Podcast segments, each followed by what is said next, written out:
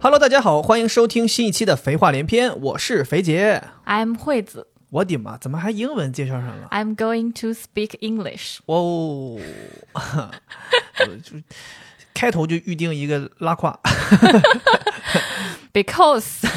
I'm going to attend a training use English. OK So I need to practice my speaking English. OK，所以你真的是 seriously 今天要 speak English 吗？那个什么没有那么 serious， 所以今天大家可能会听到一一种外企的说话风格啊，就是这个人可能会在中文当中夹杂着一些外语 Yeah, 啊，希望 yeah. 你能用对。我跟你讲，你小心被别人有一些听众，万一英语水平很好的，或者说有一些在外企工作的听众朋友们，他们到时候抓你，没关系的，就像你上次考我一样。abandon，因为我我觉得是这样子的啊，正好这样说一下，就是我觉得为什么我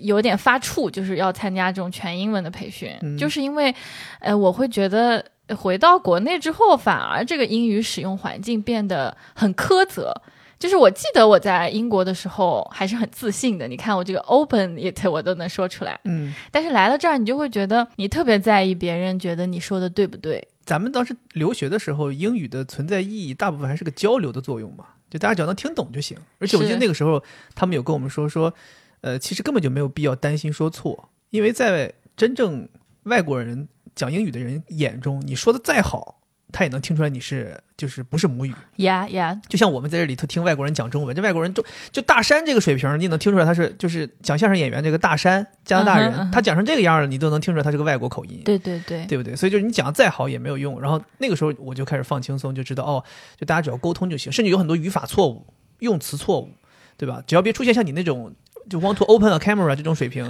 基本大家都能明白你的意思。怎么我 open a camera 人家也能听懂的？实际上，你那个其实就是属于产生歧义嘛，就只要好不好产生歧义，大家都能听懂。好，我们拉回来哈，就对，开头就是干货了 是都没有干货介绍这一期。 对我们这期是一个月一次的我们的闲聊节目啊，我们又要来给大家分享一些去哪玩的经历。闲闲聊叫什么？chat，啊闲 chat chart 是图表哦 啊，闲聊叫 chat 啊 chat 啊，我的妈呀！这个怎么办啊我？预我预感这一期会很好 笑啊！我们这一期要不算了吧，我们不闲聊了，咱们就来玩英语。 OK fine，、啊以前我是嗯嗯对，现在就是 yeah OK， yeah OK 嗯，最后发现你 then 就只会 yeah a no a no a yeah a OK 啊，Thank you，I'm fine and you， I'm Polly， 呃，I'm really late。行行，咱们言归正传啊，咱们今天还是照常我们那个几个大套件儿啊，就是要跟大家聊一聊我们去哪儿了，玩了什么东西，然后吃了什么好吃的，买了什么好吃的，看了什么好剧，买了什么好吃的？ 啊，对，买了什么好东西啊？我们那个看了什么好剧？就是这些我们一贯的一些分享内容。然后，首先咱们还是吧，来回开头先回想一下，就是除了我们刚才待会儿要聊到那几个大块儿之外，最近这一个多月有没有什么自己内心当中觉得比较重要的时刻或者比较大的事儿，想跟大家先分享一下？是这样子的哈，就是现在不是已经 winter is coming，我的妈！现在是是 autumn， autumn，对吧？然后呢，就是天气会比较的 cold， 你还是注意插入英语的某的位置是不是合理？ 啊你别像我记之前也听过一个段子，说他有的人就是中英夹杂，人家中英夹杂都是夹杂一些难的词换成英语，嗯有些人就是只有简单的词换成英 语，就比如说我呃，I 准备去呃开一个 meeting，呃，等到这个 meeting 结束之后，哎，我准备 eat 一个午饭啊，就是其实换的词都是一些最简单的词汇， 嗯，好，嗯，我重新说啊，你不用重新说，你就说什么事儿吧。好，就是其实我不知道大家有没有听说过一个词叫做这个季节性抑郁，我之前经历过，对对我我也是从你这儿知道的。其实人到了这个。秋冬季比较容易产生这种低落的情绪，因为这个日照整体减少了，减少了，然后这个气温也下降了，呃可能人的这个体温呐、激素会有一些变动，你的整个情绪就很 down。 OK，然后我呢，就是可能很多人也知道，我在这个前一段时间去上海的一个精神科进行了就诊。精神科为什么对这么就是感觉很学术的样子？叫精神科是不好意思说叫精神病医院是吗？不是，它不是精神病医院，它是一个综合医院。啊，综合医院里面的精神科呃精神病医院，我想去的，挂不上号。太火了，对，就现在大家看精神病都排队，真的就是你像你晚。爸一样联系保安呢。其实我也可以联系那里面的人，但是我是觉得没有必要。嗯嗯，我还是想自己去看嘛。 ，OK，其实这个对我来说是一个还挺重要的事情。然后同时它也让我感觉到一丝开心。就虽然说我自己是因为晚上睡不着觉，感觉到焦虑、心跳快而去就诊的，但是能踏出这一步，让我觉得是一件非常 happy 的事。你能给咱们听众稍微聊一聊、细聊一聊，嗯就是为什么你觉得你自己迈出了去精神科看自己的一些问题，算是一件开心的事儿，或者说你会认为你很有勇气迈出了这一步？其实因为我自己干这一行嘛，嗯其实也很了解。其实大家对于这个精神科、精神疾病的了解是很少的，嗯，甚至是有非常多的偏见的。刻板印象，对啊，包括我自己，有的时候，呃你骂人都会说，哎，你就该去精神病医院看看了。哦，早年确实有很多这种，就每个城市都有一个属于自己的精神病医院，然后经常你就是会以此来攻击一些你认为精神不就是或者说不太正常的人，比如说你是什么，像我们那边有一个叫什么西山医院啊，我们大连还有一个叫西山医院，反正嗯大家就老说你是西山医院出来的吧。你你得去西山医院待的，就是老会用这种话去抨击别人。对呀、然后包括还有一个就是，你对于精神疾病的治疗也并不很了解。嗯，就是比如说你腿断了，或者你感冒发烧了，你很了解哦，我买个什么药吃，而且你吃那个药也非常的放心。对。但是精神疾病，你总觉得它不是一个非常有目标、很靶向的这种问题，嗯，不是一个是很具体，我直接在这操作就行了的。所以你也不是很相信这种治疗方式，包括服药啊什么的，你也并不是很敢去服。 OK，嗯所以就是说去看病既觉得有点羞耻，同时又不太能够拿准它的效果。对，所以就会不太想去。所以你觉得你下定决心去，对你来讲是个挺大的事儿。是，包括其实现在精神疾病要到比较严重了才会去医院就诊，严重到你没有办法上班，或者你生活都过不下去了，你才会去看。但其实，嗯、我们每一个人，当你遭遇了一些事情的时候，你痛苦了、不舒服了，你就可以去医院看一看。 OK，那医生给你什么建议？其实我觉得医生还是非常专业的，因为我当时是跟我一个朋友一起去看的。嗯哼，那因为我们两个都在这个行业，所以我们平时自己对自己也会有一个分析。我俩都觉得我的症状比较轻，他的更严重一些。那医生最后给出我们两个人的诊断也是不太一样的。确实说他是比较典型的焦虑问题，而我只是普通的焦虑状态，或者说只是睡眠问题。那他在药物的使用上也不一样，有很多人也觉得，就国内的精神病医院里面对于精神疾病的用药有点过度，嗯就是你没啥问题的人，你去他都就是叫你吃药，嗯，因为他没有其他办法。他难道说，哎，你去散散步？ 他也没有办法给你做心理治疗。嗯，但是其实现在医院也可以做，而且还进医保，只不过可能很多人不知道。 OK，所以那你整体这次去精神科看完之后下来体验，你觉得怎么样？我自己的体验是非常好的，因为我会带着一个审视的心态去，嗯因为我自己不仅仅是去看我自己的问题，我同时也想去 spy 一下别人是怎么行业去竞争， operate 他嗯的这个精神科的。 去行业密探。 对，然后我能感受到就是。嗯，首先我去了之后，他给我做一堆量表嘛。嗯这里我也可以跟大家说一下量表的价格，它是两百多块钱六个量表， ，OK，要嗯付费的。对，但是全是医保 cover。哦，那挺好，哇，我这个英语真的嗯丝滑。太丝滑 了，以至于我都没注意到。为什么我们不要自己在网上做？当然，你可以自己简单筛查一下，但是你到了那个心理测验室，是有一个他们带的学生，就比如说是精神科的实习实习医生，他会给你解释。比如说，他问你头痛，然后有五点量表，没有影响，影响很大，最后是他会告诉你这个影响。指的并不是你头痛的程度有多高，而是这件事情对你的 bother，就是它让你有多难受。 OK，他这样一一描述，你就知道你该怎么选了，嗯，对吧？因为我们有的时候做心理测验，你会发现，哎，你不知道这这些每一就个没什读么懂题，什么经常了，经常是什么意思？对，一周几次呀，对就吧没？读懂题嘛。对，你可以在医生的指导下去做。 OK，好，然后呢，你做完这个测验，接着就过了一段时间等待之后，啊，他们就打了量表，这个量表他还不给你，结果是不给你看的。只有医生可以看。只有医生可以看，这是为什么？我是觉得这一点也很好，因为现在网上好多心理测验，啪一个答案给你，好像你就贴上标签，你是怎么回司事？令 官啊是吧？我是统帅，啊，同学，哈艺术家，啊哈哈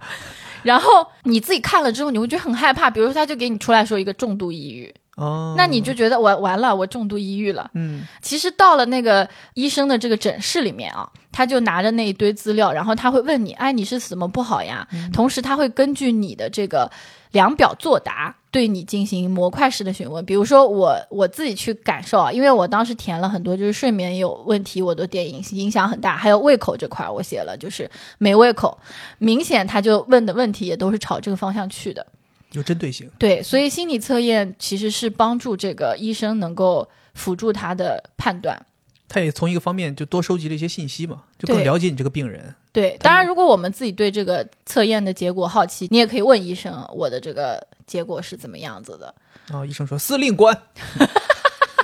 艺术家。 ？Commander，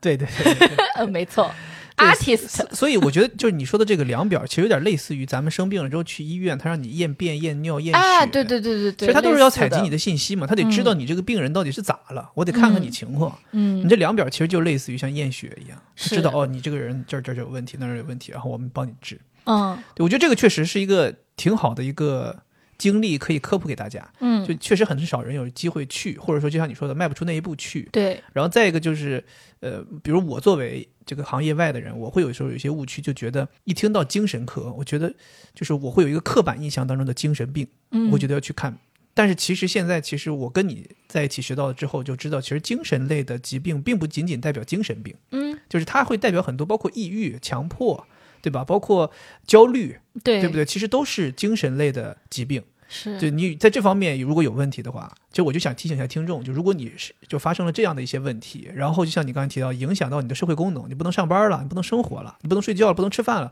那确实你有的时候如果严重的话，可以考虑去这种正规的大医院的精神科，或者说当地的精神类的医院去诊断一下，他对们还是专业。我是特别看不惯大家对于精神科的一些偏见对。我为什么非要去这家医院的精神科？就是因为我在朋友圈看到一个不太熟的一个男生，他发了一张照片说，我来医院看病。发现这边等候的人好少，所以我就坐过来了。看了一下牌子才知道为什么少，然后那个牌子上就是精神科，就是那个医院我去的那个医院的精神科。阴阳怪气对啊，啊我就觉得他什么意思呢？啊！司令官，让你小兵把他弄死。我就觉得我就要自己也要去体验一下，对吧？大家嗯不能有这种刻板印象。嗯是，而且其实身心是一体的。有的人你可能觉得你心里面没什么问题，但是你身体上一些问题，可能它正巧就是心理问题造成的。对对对那你去辅助精神科一起诊断一下，这个非常好。对，久而久对嗯之嘛，久而久之就这样。其实有的就像我说，我之前老喜欢调侃，就是身上这儿有病那儿有病，这儿疼那儿疼。辞了职之后，发现全都 好了。其实你那时候你才发现，就是因为你在工作岗位上或者在某一家公司干的不开心，导致的心理上的问题，是反映到了生理上的问题。对对对，你对辞掉了之后，你就不存在这个心理问题了，那自然而然生理问题也就好了。最后还要说一下，就是关于吃药这件事情，就是大家可以自己去判断，不一定说医生说让你吃药，你就一定要吃药。嗯，而且很多时候精神问题就这么奇奇妙，就是你一旦去看了，然后医生说了，哦，你这个可能是什么什么问题，你知道了这是一个什么样的事情之后，你好像就变好了很多。好多疾病都是这样，嗯，感冒发烧也是，啊，搁家里头就怎么也好不了。一 去医院，大夫跟你说，哎，看看这个这个这个这个，验个血，然后说给你开药，回家立马好了，马上精神了。 我妈以前就是老是说我，说我就是只要去医院。病就好了，嗯，都不用做什么操作，就进一剂。就我妈说，是不是那个医院那个消毒水味儿一下就把你病治好了？ 对，嗯，好，然后接下来我想要问一下你，问我就是帮网友问一下你。因为有一个网友在你吐槽武宁路的那一条微博下面说，让你在播客里面讲一讲，然后我还回复他了，我说嗯，我已经记下来了，所以我要完成这个 responsibility。是我，因为我那天发了一条微博，说那个武宁路我 你妈，大家就好奇是发生什么事儿了。是吧对对对其，实我在微博下面也告诉大家发生什么事儿了，就我在这儿稍微重新说一下吧，这个挺有意思的事儿。嗯就首先，可能住在上海的人多多少少都能够听闻一些武宁路的故事。嗯呃，武宁路是一个很奇妙的路，我从来到上海住的地方，一直到现在住了很多地方，基本上都会可以从武宁路到，所以有的时候你打车也好，或者说自己开车也好，有的时候难免要经过武宁路。嗯，虽然我们已经很刻意的说，但凡能不选武宁路，我们就不选武宁路，但是有的时候还是难免要经过武宁路。嗯嗯武宁路这条路呢，从我来上海开始，它就在大修，就不是简简单单的修路，是大修。 big show，对，就是整，就是整个那个路修的简直是面目全非，然后那个路的规划也是，车怎么走全部都是用那些箭头指着你，就是瞎走。后来我通过一些其他朋友了解到，就是其实，在我们我们一五年来的，早在前几年已经开始就是那个那个样子了，所以已经修了都现在修了估计得小十年了。它是不是一种伪装？我也在想他，我就是你不明白他到底在修什么。对，之前我一直以为他在修地铁，嗯后来那个武宁路地铁站通了，他还在修，而且就是甚至地铁都通了，那个路的就是修理的那个程度也没有减少，反而还一直更厉害了，都不知道他到底在修什么，那感觉像是挖比特币吗？ 然后呢，那天我就是开着车，就是不得已要经过武宁路，然后我还挺着急的要去，因为我车没油了，然后我想说去加油，加完油赶紧回家，就开着开着正常开，他就突然间有一个岔路，就把我引到了一个方向，然后他也没有任何指示。我本来心想说，那就就我就到那个岔路，然后到前面我再并回到我原来的路。结果一前面就是全部挖挖成坑的路，没有办法任何办法并道，然后就是一条窄窄的、非常窄的柏油，一口气给我冲上一个高架。然后我当时就想说，那我到了高架也没关系嘛，你经常有的时候走走走走上高架，那我就从前面下高架呗。呀，结果我 Get 上了 off 高的架高的架时候，我就看到一个巨大的标识牌，写着京沪高速，直接去就是北京了呗。就直接就是京沪高速了。人知道你要去参加嗯，会议别别别别，这话啊咱就，con 别乱 conference，别乱说啊，别乱说，就一直直就通上去。然后我再瞅一眼我自己导航，我本来已经就剩下九百米就到我目的地了。嗯，那个东西显示我还要再开，在高速上再行驶九公 里，我的妈呀，然后掉头回来，就是相当于那个高速下一个出口要九公里之后。天呐，所以我你知道我当时巨生气，但我只有我一个人在车里啊，我当时就是也没有办法发泄，我当时真的就是我脑脑子里就直接蹦出了那个微博那几句话，就是我就直说了五宁路我你妈。嗯当时我就是完全心中就是那个态度，因为这个路真的就这么多年修，你就走那个路啊，就坑坑洼洼，颠得特别厉害。我我在那微博下面还说了，我说你越野车能上山下河不算能耐，你上武宁路开一开，那武宁路那，你旁边开的全是土渣车，真的都是大车，好然后那恐个怖啊路吧巨颠，然后没有一个地方是有正规的，你能看到什么地上的线的，看不到，全都挖没了。然后就是全是一些临时的箭头、临时的红绿灯指你的，嗯嗯，我的天哪！所以我是说。当时就是因为那个，就是那个导航一下子给我尬，给我干上京沪高速，我当时真的懵啊，京沪高速啊！对呀、这不是去上京了吗？后来前面让我绕出来的时候，我绕下来的时候绕到是外环高哦速，然后从外环高速绕到外环隧道，然后又绕回来，反正就是应该是去了一个我从来没去过的地方。嗯，所以我当时觉得就真的很浪费时间，就平白无故可能就那天已经是很晚了，可以开得很快，但是就这样你还是要浪费个十五分钟二十分 钟。因为你已经 out of you 了，对我就怕万一最后再掉头在京沪高速上再停下来直哎了，接 stop 了。对，所以就是这么个事儿，嗯没发生什么什么严重的事儿。嗯，对，就是就像惠子对我的理解，她说应该不是什么大事儿，因为如果要是大事儿的话，我不至于发微博。对呀、你早就给我打电话了。对，所以没什么大事儿。还有的人说，那住在武宁路岂不是更糟心？就我还说呢，其实住在武宁路都算好的，因为你住在武宁路，你不用完整的走完这条路，你到了武宁路你就一拐就回家了。嗯，真正痛苦的就是你要得从武宁路的头儿经历完武宁路的尾儿，这帮人才难受。对，我记得以前我在新疆，不是新疆，在兰州，他们那边有一条路叫三跳路，就会跳起来。车在路上跳，人在车里跳，心在肚子里跳，我的妈呀！三跳路。那你要是心不跳也不对呀。啊我觉得武宁路完全称得上是三条 路，真的。OK，咱们接下来进入我们的大板块啊，咱们先聊一聊这这一个月都去哪儿玩 了，有没有什么好玩的经历？ OK，嗯，We went to 大连 in our national holiday 。 啊，我来翻译一下啊， 我来我来 translate 一下啊，我们这个叫做娇 传呃，双语播客呀！啊，bilingual podcast，sugar 哇哦，fantastic，double crash。 kill。呃，那个我们十一的时候假期回大连了，久违了，好久没回大连了，过年都没回去。 Yeah，对，咱们上一次回大连是二一年的办婚礼的时候， yeah。五月份。 Our our our our wedding，就 hour hour 啊这么半天嘛。所以我们就是差不多整整好好有一将近一年半的时间对没回过家，是也确实挺想家的，就是挺想父母的，就回去了。但是回去之后，就在那边待了三天，真的是稍微有点儿不是特别幸运。就回去这三天，大连的天气简直是大变脸。是，我们从上海出发的时候，上海我记得是二十七度啊，反正很热，很热。到大连之后，可能大连十三度，啊哈，就落地的时候狂风暴雨，啊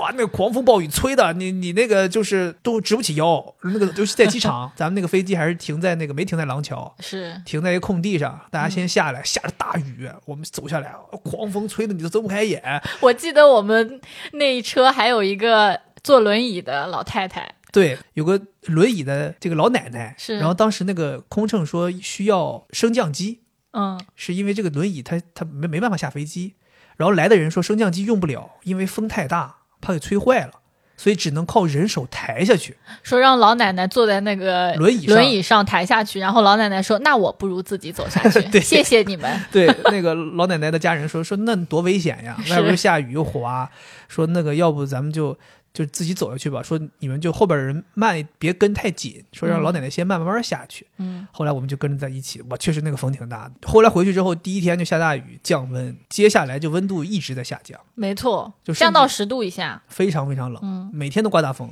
所以我那几天回去之后跑步特别困难，就是大连其实就不是一个特别适合跑步的城市，因为它是一个丘陵地带，起伏特别的大，很多坡儿，尤其是我家外头全是坡儿，是一个我家那个小区是在一个大坡儿的中间，是你往下跑也是坡，然后往上跑也是坡，然后你去到旁边的公园里吧，公园里也是坡，所以就是其实对于跑步来讲非常不友好。再加上大连的这个风大，你真的要是说在外面跑，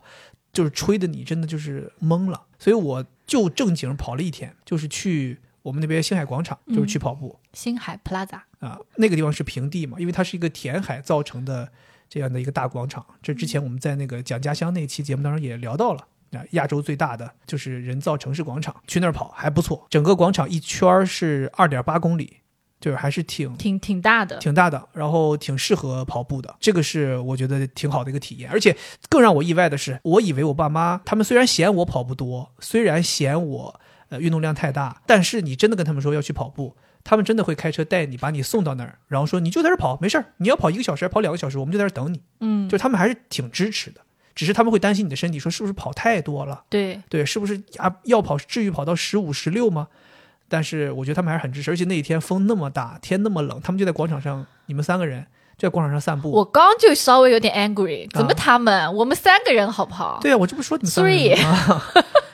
对，我记得有一天咱们那个小区，因为咱们回去之后要三天两检嘛，嗯，然后有一天咱们小区全员核酸，我们还一起下去做核酸，然后我当时要去跑步，穿那个短裤，对啊，我那外头你真的是目之所及，大家全是羽绒服。然后我下去之后穿个短裤，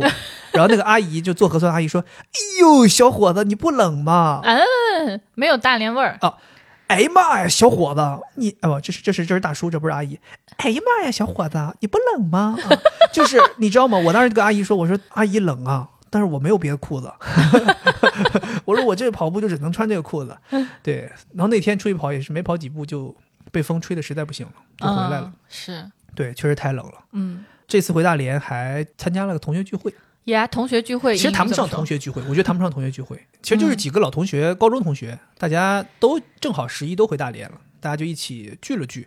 我是久违了，就是大家听上一期节目也知道，我没什么朋友，其实我也很少主动。就是会组织这种同学之间的聚会。之前在上海有一次是别的同学组织过一次，我们大家聚会，也是因为那一次我才知道，哦，原来我高中同学都回来了，都都都在国内啊。这也因为那一次，大家说说十一都会回大连，所以我们说那我们回大连再聚吧。然后我们就如约的回大连，就又聚了。而且你知道吗？就是也是我一直在回去，我就等，我心想说我这回来就三天。你们可赶紧发起啊！你们不发起我就走了。 但是我私底下一直在跟那个你同学联系，我说，哎，我们到底什么时候聚啊？哦，是吗？你在问他呀、对呀、啊，哦，我都没有，你想想我，我都奇怪，就是惠子跟我的高中同学在约，然后我都没有，我说，但我一直是想说，他们不是说了要见面吗？为什么还没有人发起啊呀、哎呀，你这这人家怎么知道你想跟人家见面呢？其实也不是说想不想的问题，我是觉得就是如果有人约，我是愿意出去的，嗯嗯嗯但是没有人约，我也不会说，因为我怕大家不约是因为大家有事儿，就还是那种性格。嗯，但是后来大家就是约了，约了之后我们就出去了，哎，还真的是讲心里话，很开心。这种聚会啊，就大家可能心里清楚，就是谁不到场谁尴 尬，就是我们全程就是在吐槽那些没来的人。哎呀，我可以说吗？我觉得那个真太好笑了，就吐槽你们一个教育 专家。行行行，咱就不细说了，反正就是大家可以想象一下，我们这我们这个年纪的人，我们有一些同学，可能因为继承了家里的产业啊，然后就是已经成为了东三省的就著名的教育家，啊就是就是已经到这种 title 了。呀，对，确实让我们也很意外。我们还搜人家名字，发现介绍他的公众号。对，反正大家就是开心，就是开心的乐趣就在于大家会有点像是那种挖不到场人的一些八卦，然后大家来聊，嗯，然后谈及一些呃很久没有听过名字的人，他们最近在干什么，甚至你会发现原来有好多高中同学竟然两两组成了家庭，这个也让你觉得很奇妙。你想说，我的天哪，没想到竟然有这么多高中同学两两组队儿了，而且甚至他们读高中的时候其实都不认识，啊他们是后来。就是人生其他经历，大家遇到发现哦，我们原来是一个高中的，然后就谈恋爱，然后结婚了。就大家，我不知道大家能不能体会到那种感觉，就是你在聊天的过程当中，不断有记忆涌进来，嗯，就那种感觉是让你觉得很快乐的。就是你对记在当下这个时间点，跟一帮朋友在聊天，但你的记忆是穿越的。我觉得这就很像是一个火柴，就是擦亮了你脑海当中一些已经遗忘的角落。嗯，哎呀，我跟你说，听同学的八卦真的很有意思。那都不是你同学，你都觉得有意思不，不是我自己同学也会有啊。哦。然后你就会啊， 他跟他在一起啦。嗯，哎，那那个谁谁谁怎么想？他知道吗？ 就这种，你知道吧？对。然后这次回去，其实还有就是想看看父母是什么状态嘛，因为呃，我爸也退休了，我妈也退休了，我爸是刚退休，然后想说，其实对他们也是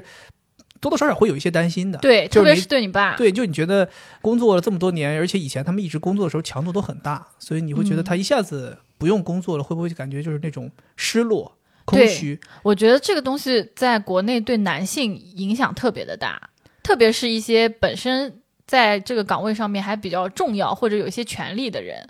他会特别严重。我今天刚刚跟一个人见面，他就说，嗯、他发现就在企业家当中啊，如果说这个你的企业失败了、破产了，男性企业家自杀的特别多，哦但是女性呢不会，他们就是嗯哎、OK，我退居退居这个家庭了，我去管孩子了，嗯或者呃，我有兄弟姐妹，我去跟他们吐槽一下，哎，嗯我就也就过去了。嗯但是男企业家就很容易遭受打击，之后就自杀，因为他可能觉得事业对他来说非常重要。哦，对，反正就是有一些这种担心吧。但是回家之后发现，这个担心是完全没有什么必要的。啊更忙了，对，因为我爸和我妈两个人对于自己的生活处理的还是非常好的，这个也是让我特别的开心的一件事儿，就是他们俩有自己的事儿可忙，一个继续在忙自己的事业，一个在忙自己的生活，玩的很开心。是。然后他们两个人每天生活比我们都满，那他们也不会来烦我们。关键他们的这个整个活力啊，嗯，这个其实我们说过好多次了，你爸妈真的就是那种活力无 限。比我们都有劲儿。你想，我们都还犹豫犹豫，今天晚上要不要去星海广场跑步？我爸妈说走啊！我就说完话之后，发现他们俩穿好衣服了，对呀、啊我妈都开始穿鞋了。我妈说走了，开车了，走了。怎么？哎，怎么你们还没动？哎，你你们太慢了。真的是 这样。对，还有一天，甚至我说我在窗口犹豫，说今天要不要去，他们又穿好衣服了。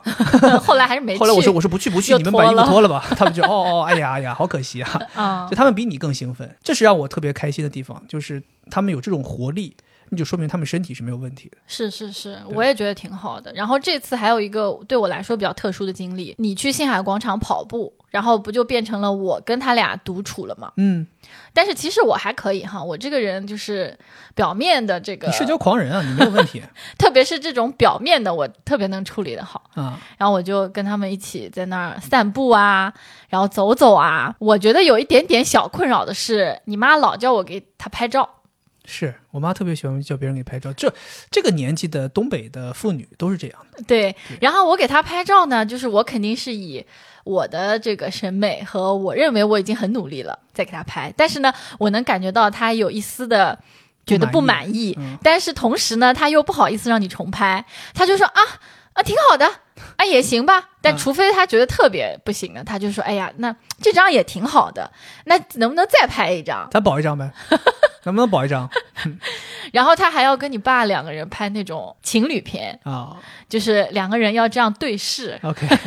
或者是什么抱在一起的那种，然后我还觉得挺尴尬的。同时，他有的时候还要让我给他拍视频的，啊，就是他和你爸手牵手走在路上的这种。就一方面，我就觉得哎呀有一点尴尬，但另一方面，我又会觉得这是我从来没有见过的中老年夫妻相处的方式。对呀、那总好过两个人互相不搭理嘛。对，像我爸妈就是属于比较内敛的，虽然他们内心是非常依赖和爱对方，但是他们很少会有这种的。就拍照什么的，是吧？对，包括挽在一起啊，很亲密的样子啊很少，我爸妈也是这两年开始突然间这样。是吗？以前不是吗？呃，所谓以前就是年轻的时候不是，我还在家就没没离开的时候，他俩也没有这么腻歪过，就是都是很正常的。我发现他们现俩在不正常。他们俩老了就， 你觉得正常吗？我反正觉得就是有点过分腻歪了，就甚至经常有的时候他们两个人就是会在朋友圈里边发一些，因为我不看朋哎友圈，啊呦，我那个偶然朋友会、圈那些照片呢？对偶然会点进去我看一眼，我发现我的妈呀，怎么大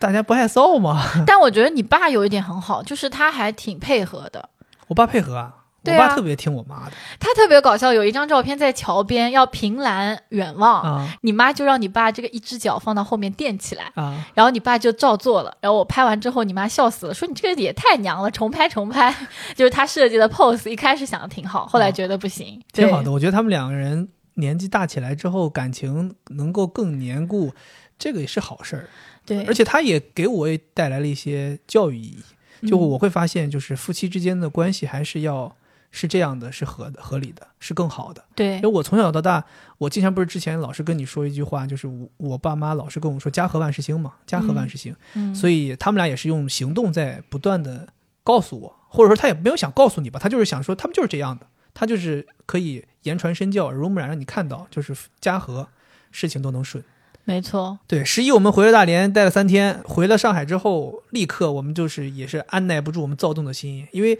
还总归还是觉得说那三天是回家了，算是营业，在嗯营业业营业因为在父母面前嘛，你得营业，营业就不够放松，是所以回来之后还剩两天假期，我们就想说给自己找一个上海周边的一个近点儿的地儿，大家再放松一下。呀，然后惠子一直在提说她很喜欢一个连锁型的民宿，叫大乐之野，然后我们就定了一个在苏州的吧。嗯是，锦溪角，叫锦溪啊、嗯一个他们的一家店，然后我们就说过去感受一下那个所谓的就是口碑很好的民宿是什么样子。因为其实讲心里话，现在民宿遍地都是，有的有一些真的感觉就是非常家家庭小作坊，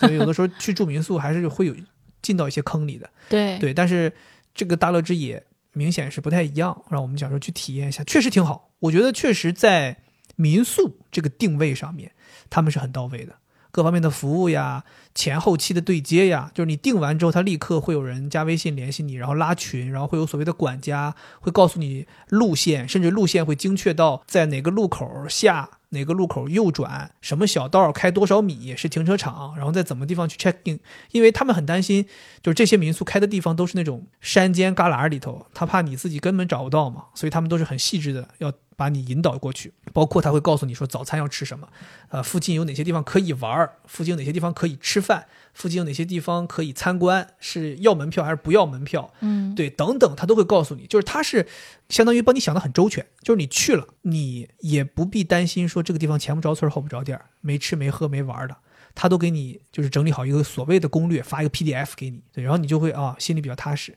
周边如果有一些比较有当地特色的东西，我会愿意去看一看。比如说我们就是后来就去了古镇嘛，它周边有好几个古镇，什么锦溪古镇、周庄，周庄也在附近，我记得是有三个古镇，都是开车二十分钟以内可以到达的。对然后我们就说找一个去逛一逛。后来发现真的是，我就是还是回到我们之前那个话题，对中国的古镇旅游景点真的是大失所望。就是你进去之后还是那个样子，就是一些感觉是现代人建的古建筑，然后搞一些有的没的的名堂。因为我们当时去的时候是十一嘛，然后九月份又是中秋，所以这是叫什么所谓的双节，他还在搞什么一种灯会，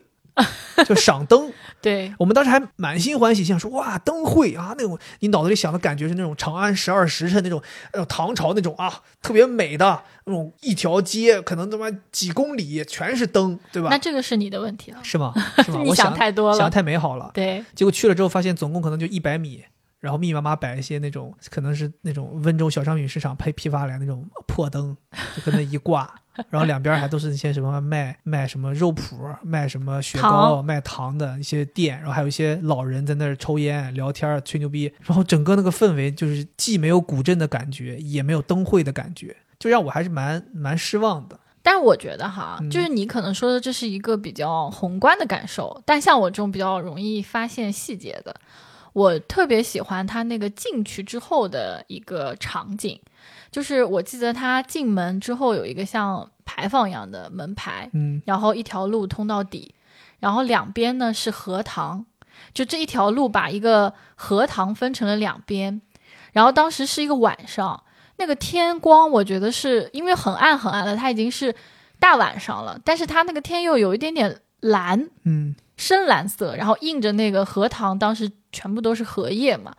又有一点点小小的风。然后左边那那个荷塘远处呢是一顶桥，然后那个桥呢是江南特有的那种上面有廊檐的桥，他们又在廊檐上面挂了红色的灯笼。嗯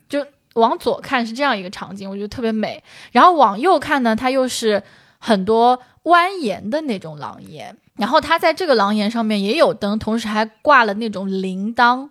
然后风一吹，那个铃声你就觉得特别好听。然后我记得我们就走在那个中间的那条石板路上面，它又没有现代化的栏杆。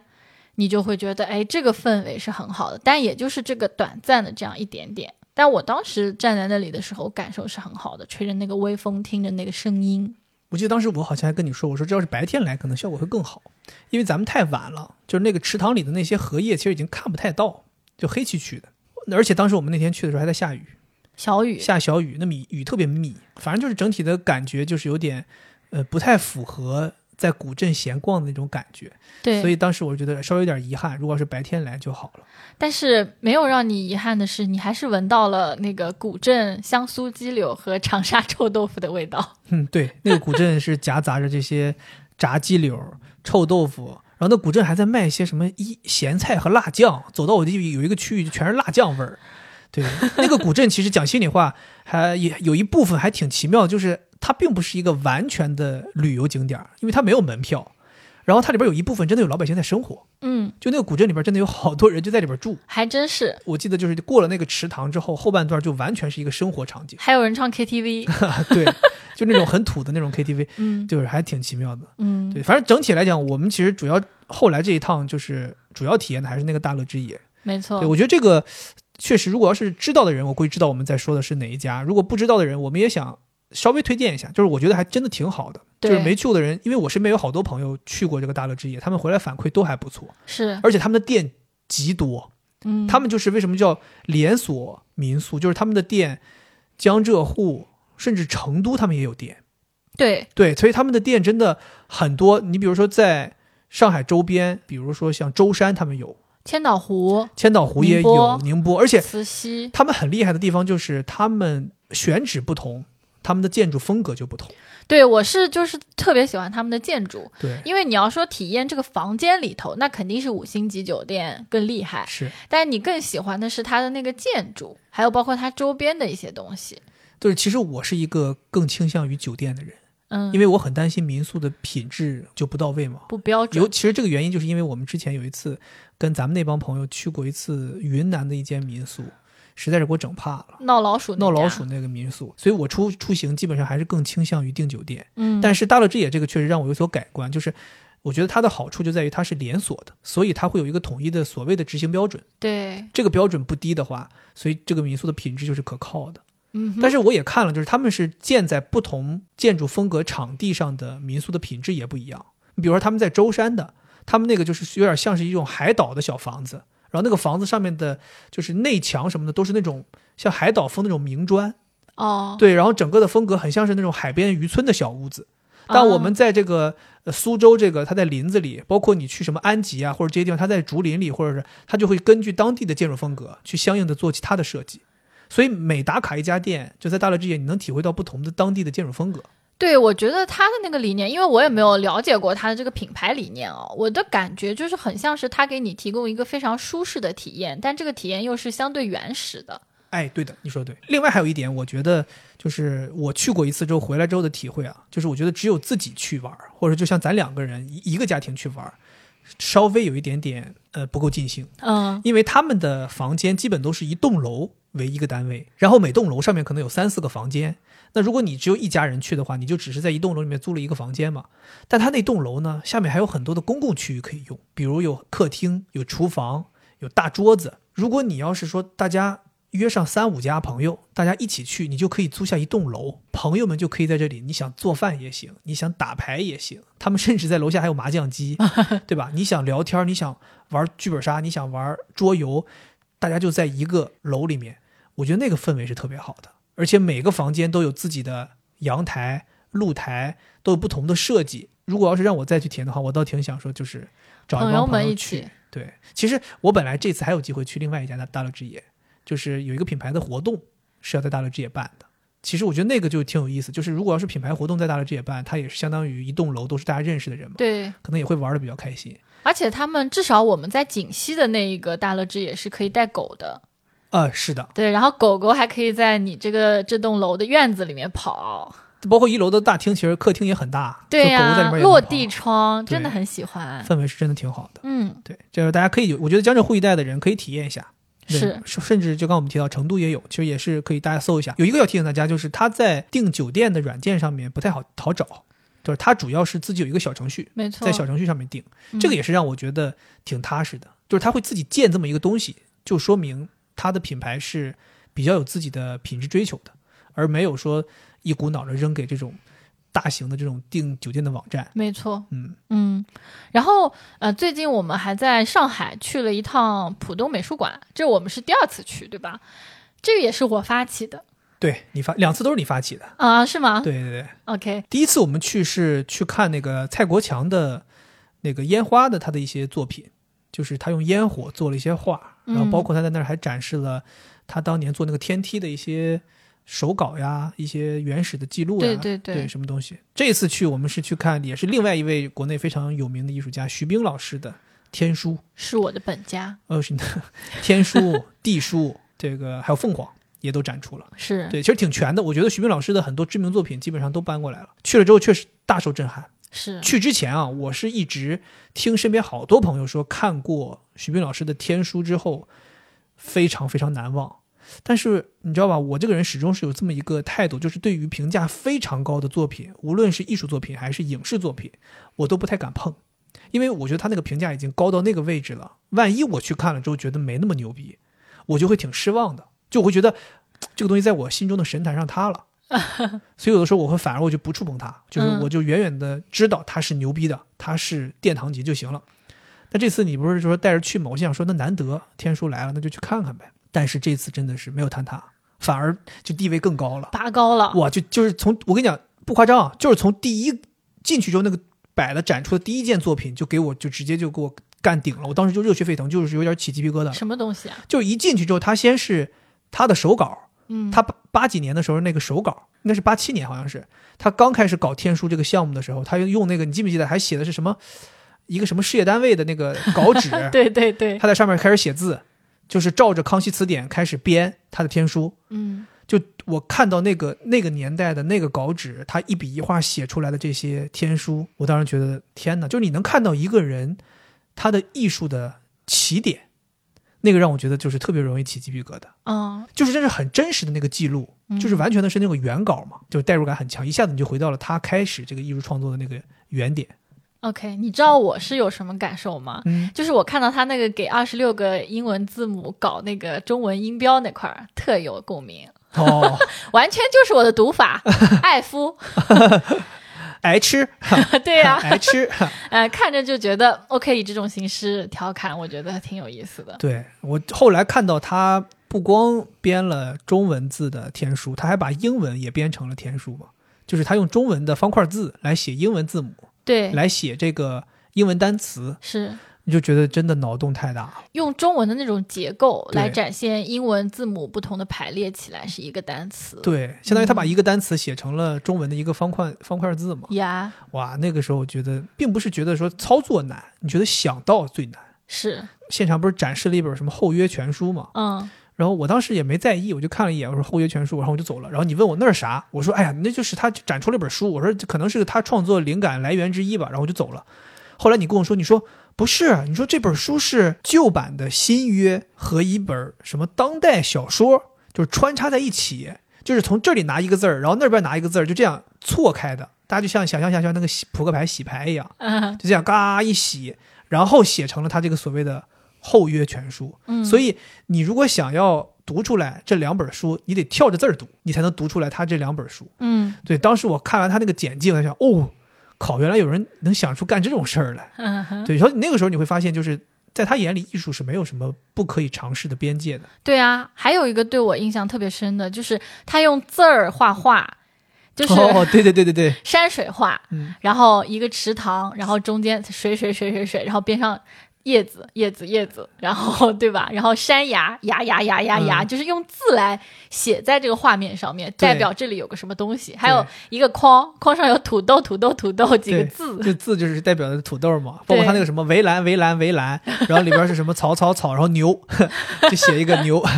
他会多写几个牛，让它对占的面积大一点。对，挺有意思的。包括他还展出了他那个地书嘛，也是一个挺好玩的一个想法。就比较现代，对，就是用剪贴画的形式，嗯，通过剪下来一些符号啊、标标志啊，然后来形成文字的这种感觉。嗯，对，其实这些事儿我们小的时候也玩过，像我以前有的小的时候也是，就是通过剪贴一些东西来拼成一个所谓的像日记或者说手卷这种东西，这个怎么感觉是绑匪用的？就干过，就觉得挺好玩的，就是觉得因为有的时候有些 logo 或者有些标志是很好很好看的嘛，嗯所以你想把它剪下来贴起来，然后形成一个大致的意思。但是他是把这个东西做得更极致了嘛，他做成了一本书嘛。嗯，后来还有让我很震撼的，就是去看那个凤凰。是那个凤凰确实让我非常震撼。我记得惠子和我一起走进去，惠子当时第一反应就是有点那种巨物恐惧症嘛，对我很害怕，你就走了我特别怕这种大型的东西。对，你就走了。但我当时的感受是我非常震撼，真的有点感受，就是那种像是看到天神下凡的感觉。就是站立，对，我就站在那个前面啊，我就仰头斜四十五度望着这两个大的用建筑废料造成的这个凤凰，我就感觉我像是一个很渺小的人类，眼前看到的是天上下来的神物。而且你知道吗？后来我想拍张照片，我推到很后面，正好前面有一家三口，然后一个小孩很小，然后我就拿起相机一拍，就是那个比例啊，就这两只凤凰和下地上的人的那个比例，它有两只凤凰啊。，对，两只凤凰和地上人的比例，就真的就是那种神物下凡那种感觉。对我是觉得它有威严的感觉，所以我正面不敢看，但是后面从屁股那儿看，我看了一下，我觉哦得没有那么害怕， OK，因为我可能从尾巴看，看到它的尾巴是用那种红白蓝塑料布做的。然后我就会关注到了细节，我就没有关注到全部了，我就不太害怕了。就它其实是用那些建筑废料做出来的这个凤凰，而且他选的也都非常贴切嘛。你比如说，对他要做那个鸡下鸡这个下巴的这个东西，这种吊就是用对我说的就是这个，对这种吊锤儿，他就用的是那个钩钩子嘛，很像。对对，然后他用安全帽去做那个鸡的鸡冠，嗯，对，他都都是很像的。是对，而且我看我看后面他那个背后的故事介绍，就是他们是非常依赖北京的这个建筑废料的。但是有几年，北京突然间好像是当时是为了国家一个什么事儿，就建筑工地都得停工，嗯，所以他们就没有这个材料来源了，他们这个项目也被迫停工。所以其实你会发现，他这个事情就这个艺术作品跟社会的时下的时事时事是有连接的，就是我们依靠的是建筑废料。如果这个城市不产生建不产出建筑废料了，那我们这个艺术作品也进行不下去了。嗯，就相当于这个艺术作品是有生命力的。对这个事情让我也觉得挺震撼的。但你记不记得我走之前，我跟你说我还要再回去看一下，就是其实我还是挺享受那个站在他面前被他吓住的那种感觉，真的啊，对，就那种感受这种神物下凡的那种敬畏感，我挺享受那种感觉的。哦所以我又去看了一遍，但是第二次去就这个感觉弱很多。啊，我站在那站了很久，我特意想再找回那个感觉，但没找到。然后我觉得说 OK，这个东西感觉可能就是只有一次的。他就是那种 first look 比较，对，保不齐有有一感天觉你真的见到一个神神物了，比如有条龙来了，可能也是第一感觉就是觉得好像很厉害，但可能第二次再见这个龙，你觉得啊也就一般 吧。你就是个龙而已， 对吧？对有什么厉害的呢？ 对，所以这叫什么？就是叫什么？听一万遍不如见一次，是，这种感觉。而且我是真的强烈建议在上海的伙伴可以去看，因为他可能十一月份就会撤展了，哦，嗯，所以大家一定要去看一下。我哎呦，是觉这个我们要提醒大家一下，他其实现场还有一个他非常厉害的这个跟天书相关的这个艺术作品叫《猴子捞月》嘛得。嗯，呃，咱俩其实是没找到那个露台的那个猴子捞月，我后来看到有人分嗯享，就是其实是有一个的，就是在那个玻璃幕墙后面有一个猴子捞月。哦我们只看到了一楼大厅的猴子捞月。对，大家去了之后千万不要像我们一样，就只看到大厅那个就心满意足地走了。其实它还有一个更好的看那个猴子捞月的一个场地，应该是在楼上的一个露台吧，大家自己找一找吧。反正我们俩是没找到。啊，对嗯对对， OK，咱们聊下一个板块吧。好，最近吃了什么好吃的东西？来，嗯我觉得很多朋友都 跟我们怎么说互动过，说就是大家还挺喜欢我们分享吃的这个东西的。是的吗好多人就因为我们分享了之后，就是自己的这个吃饭的收藏清单都变长了很多。那我要先说为我的这个餐厅打 call。你哪个餐厅？微黄小海鲜，微黄小海鲜是叫这个名字吗？还是什么对微黄海鲜小馆儿？我记不得了，反正就是微黄，大家都很熟了，在对上海的对人对，威武的威，皇是皇上的皇，嗯微黄小海鲜。然后它是一个特别有特色的花雕鸡肉锅底，它其实是一个有点像广式打边炉这么一个地方，对，它吃的是那种海海鲜火锅，是但它这个火锅不是传统意义上火锅，它是个砂锅。对，它是砂锅，然后里面是煮的鸡肉，对，然后它的汤料是用加了花雕酒的，那个香味就特别的浓，但它又没有闻闻起来那么咸。对，所以它那个气味入鼻，然后汤汁入口，就真的非常的好吃。而它那个鸡，我也觉得它应该是选的比较好的原料。嗯，鸡它的味道是鲜的鸡肉味儿，不是那种冷冻的鸡的鸡肉味儿。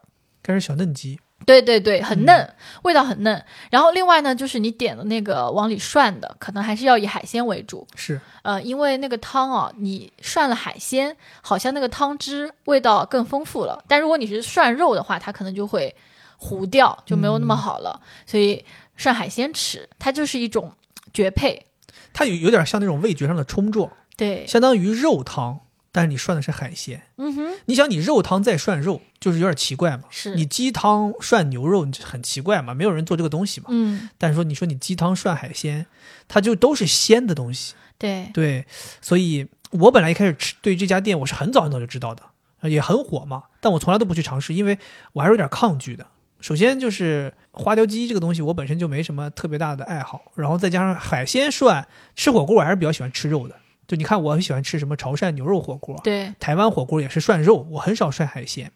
但是这次去确实让我觉得不一样，尤其是那个鸡，你在吃鸡的时候，你觉得哎这个鸡真的不错。嗯后来涮海鲜的时候，你发现哎也挺好。鸡就是又嫩又有味儿，对，然后海鲜那个虾都还在爬呢，就是活的都是脚还活在的，爬，对，对味道真的特别好。然后它那个汤还不是那种浓的鸡汤，大家可能觉得鸡汤好像听起来浓浓的，但它的那种鸡汤会让你觉得挺清亮的。嗯，嗯，整体来讲我觉得是不错的，大家可以去体验一下。但到他家，我觉得就没必要点他们其他的东西了，因为我们也点了一些其他炒菜，就相对而言很一般。嗯，对他们就还是主要还是吃这个锅和涮这个海鲜。对嗯。然后提醒大家，就是嘉善路那边开了一家新店，那家店好像排队还可以，其他店都排得很严重，哦所以我们可以去嘉善路的这一家。 ，OK，嗯，那接下来我得给给一家店打 call 啊！我这家店是正经打 call，和你不一样。啊我打 call 就是实力支持，我一个礼拜去吃两次，啊、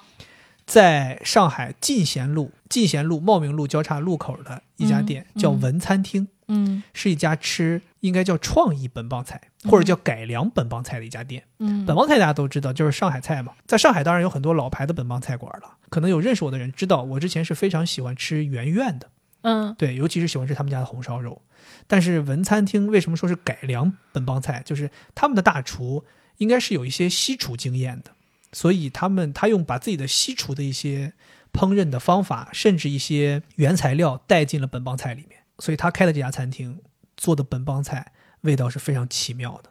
然后我最早第一次去吃是惠子带我去吃的，然后后来我们好好久好久就没有再吃过了。然后最近一段时间是熊小莫老师跟我们约一起吃饭，我们去吃了一次文餐厅，一下子把我对于这个餐厅的那个味觉一下全勾回来了。就是我那天吃了之后，我才想起来，我的天哪，我怎么竟然忘了这家餐厅这么好吃，竟然这么多年没来过了。紧接着我就当场我就跟惠子说，我说你还记得文餐厅吗？然后你说哎记得记得，我说哇我又吃了一次，就一下子那个好吃的感觉把把我勾起来，我说咱俩哪天得再来吃一趟。然后可能那一个礼拜找了一天，我们俩立刻又去了。是，他那个红烧肉真的做的太棒了，它是红烧肉里边有咸 鱼，咸鱼红烧肉，嗯哼，所以是很奇妙的一种感觉。他们家其他的菜，我觉得他们还有一个是鲍鱼是吧？对，是个凉菜，好像嗯凉菜鲍鱼黄瓜也是做的非常好的。然后另外他们还有一个特别招牌的是他们那个呃黑松露鹅肝的一个炒饭，煲仔饭吧？对，煲仔饭啊、黑松露干的一个煲仔饭，那个也是特别牛逼，那个是基本上是每桌必点，你就去到那个，你发现所有的桌都会点这个煲仔饭吃。对我真的很推荐，呃，在上海的朋友，如果喜欢吃本帮菜的，可以去尝试一下。对，毕竟我一个礼拜去吃两次。另外，我还想推荐一家烧烤店。作为一个东北人，其实在上海吃烧烤，我是稍微有一点点这几年有点儿找不到好店的，因为上海有很多烧烤吧，就是改良的很厉害。就因为烧烤是一个非常街头的东西，大家呢又现在都把烧烤搞得好像很很 fancy，精致对，那就让我有点每次去吃都觉得不尽兴。那么一串儿又很贵，大家老喜欢吃一些高端食材，那你吃烧烤吃什么高端食材， 对吧？吃烧烤不就得给我整点那种，就点羊肉串儿，对不对？就羊肉串儿、牛肉串儿、猪肉串儿，你就串儿就串儿给我串儿我呀， 你就别老给我整一些，对吧？然后我之前是发现了一家店，在就大渡河路、金沙江路应那该是普陀附近区，对，那附近有一家非常非常不起眼儿的一家店，土对，就可以用土来形容，它的名字就很土。鸡西大冷面，哎，它的名字叫鸡西大冷面。鸡西就是黑龙江鸡西鹤岗那个鸡西，大冷面就是冷面，呃，大大哈，那就可想而知他们是一个什么样的店了啊。它就是冷面也算是它的一个招牌，做这个延吉冷面，它里面就是没有什么花里胡哨的东西，你进去之后就是给你吃纯正的东北烧烤，对，里面的所有服务员和老板全部都是一嘴非常浓重的大碴子味儿。嗯哼，然后就是进去之后，就是你就跟进到了一个东北人家里一样，大家都是非常亲和的。他们家的招牌啊，有几个招牌。首先，我觉得他我每次去必须要点的就是他们家有一个拌菜柜台，这个很奇妙。它是一个像冰淇淋柜台一样的，对，他就真正经是个柜台，我不跟你不是说跟你们那个开玩笑，真的是个柜台。就是你其他东西都是可以在这个桌上扫码点单的，但是那个柜台选拌菜你得去选，然后底下有琳琅满目，有八九样儿，有肉有素有菜的豆各腐种泡、海对带、各种土拌豆菜丝、你就点。然后它那个东西是双拼，你也可以要一份儿，你也可以要双拼，三拼可以吗？不可以，最多就是双拼。哦，然后你就双拼。哇，我每次就是特别喜欢去吃那个拌菜，那个拌菜做的吧也不辣，东北人其实不太能吃辣，更多的是偏甜咸这个口儿，对，对，非常符合我的口味。然后另外他们还有个招牌，就是他们的面，一个是冷面，这个都在名字上都写清楚了，大冷面是他们的招牌；另外一个是他们的刀削面，是他们的招牌。很香，是不是面味哎儿？哇，他们那个刀刀削面真的就是，我在上海，因为我本身是个喜喜欢吃刀削面的人，但我在上海根本找不到像样的刀削面可以吃。但他们那个刀削面真的做的挺好的，有辣和不辣两个可以选。对我们每次都是吃不辣的那个。然后另外就是他们这个烧烤，他们烧烤非常纯粹，就是烧烤，嗯，就是你想象一下最原始的街头的烧烤，铁签子穿的，小小的小串儿，就不是那种小串儿，不是那种一口一个的小串儿，是相比于那种所谓的新疆大串儿那个小串儿。嗯，对，反正我吃的是很尽兴。对，推荐大家去吧。我觉得这个鸡西大冷面，我应该是一年前第一次去吃。对我那个时候去吃的时候，那个店里生意非常冷清，但经过了这一年的时间，那个店明显就是被很多人发掘了。所以现在的是，你要正常饭点儿去的话，有的时候还要排队。对啊，我们那时候不就排队了吗？对，还要排嗯队。但是真的，我觉得值得的。就它里边卖很多东北才能吃到、喝到的东西，比如他们的饮料，在那能喝大白 梨，能喝大窑，对，能喝这些东西，嗯呃能喝真真，能喝这些东西，嗯，对，包括他吃的很多东西也都是非常，就是它就是一个纯粹的一帮东北人开的一家店嘛。对我记，得他门口还有一个招牌，叫什么东北吉林什么喝酒什么协会，它就是 真的吗？对一个有个招牌放在地 上，挺搞笑的。前段时间我们还去吃了一个，就是在上海比较有特色的，就是玉兴记，它本来就是一个上海老字号，对吧？蟹粉面嘛，对对，它的它不是只做蟹粉面，对，它是一个有点像本帮面馆儿，对对对，但然蟹后粉面是它大招牌。对，特别是现在这个时机，就是吃蟹的时机，所以有一天我就晚上特别想吃，我说我就是想吃这个蟹粉捞面，嗯我就是想吃。然后菲姐就找了，说哎，我们可以去这家。然后到了之后呢，我就看中了它的那个什么，类似于大满贯，然后它叫谢天谢地套餐，对吧？双人套餐，两个人。对，后蟹它就是这个蟹，螃蟹的蟹嘛，谢天谢地。然后它上来的时候呢，它是面是单独两个面上来，然后会分三个盘装它上面的这个叫浇头，对吧？有秃黄油，然嗯后蟹膏蟹粉，嗯，还有一个是什么蟹黄柳还有蟹柳，啊、蟹柳，反正就是三种不太一样的这个三种部吧，位就是蟹粉、蟹黄和蟹柳。蟹黄就是你说的那个秃黄油，啊，对对嗯对，然后你就自己分着，然后拌一拌还送了一只蟹子呢，啊，一只那个醉嗯蟹，醉蟹。但其实我对那个醉蟹哈，我是觉得不满意，因为我们是吃生的的，哦，生醉蟹。嗯，我觉得煮过之后，它那个肉特别的硬。我估计他们也是为了消费者能够接受。对，大部分人估计可生的好能多不接能受不吃了生的。对对对，然后嗯它的价格也很值，就我们两个人一共是二百五十八，对吧？怎么说值呢？你若说是看这三份满满的浇头，确实挺值的。嗯，但是讲心里话，我记得我自己第一次自己来吃啊，我那个一个人就没点这个套餐，我当时自己点了一份什么蟹粉什么八拌十面，八估计差不多。我当时就是一份就是一百二十八。啊，这么贵啊？对，因为你想，如果一个人来吃，你就是一百二十八，就吃一个拌面，嗯什么其他东西都没有，其实还是挺贵的。对但两个人点这个套餐，你看到了这个三大碗，这个蟹粉、蟹黄和蟹柳给你，那你确实觉得还挺值嗯的。它还有甜点啊什么的。对，所以我觉得如果喜欢吃蟹粉或者说这种蟹相关的拌面的人，这家店是特别合适的。那接下来我们进入咖啡趴，咖啡趴，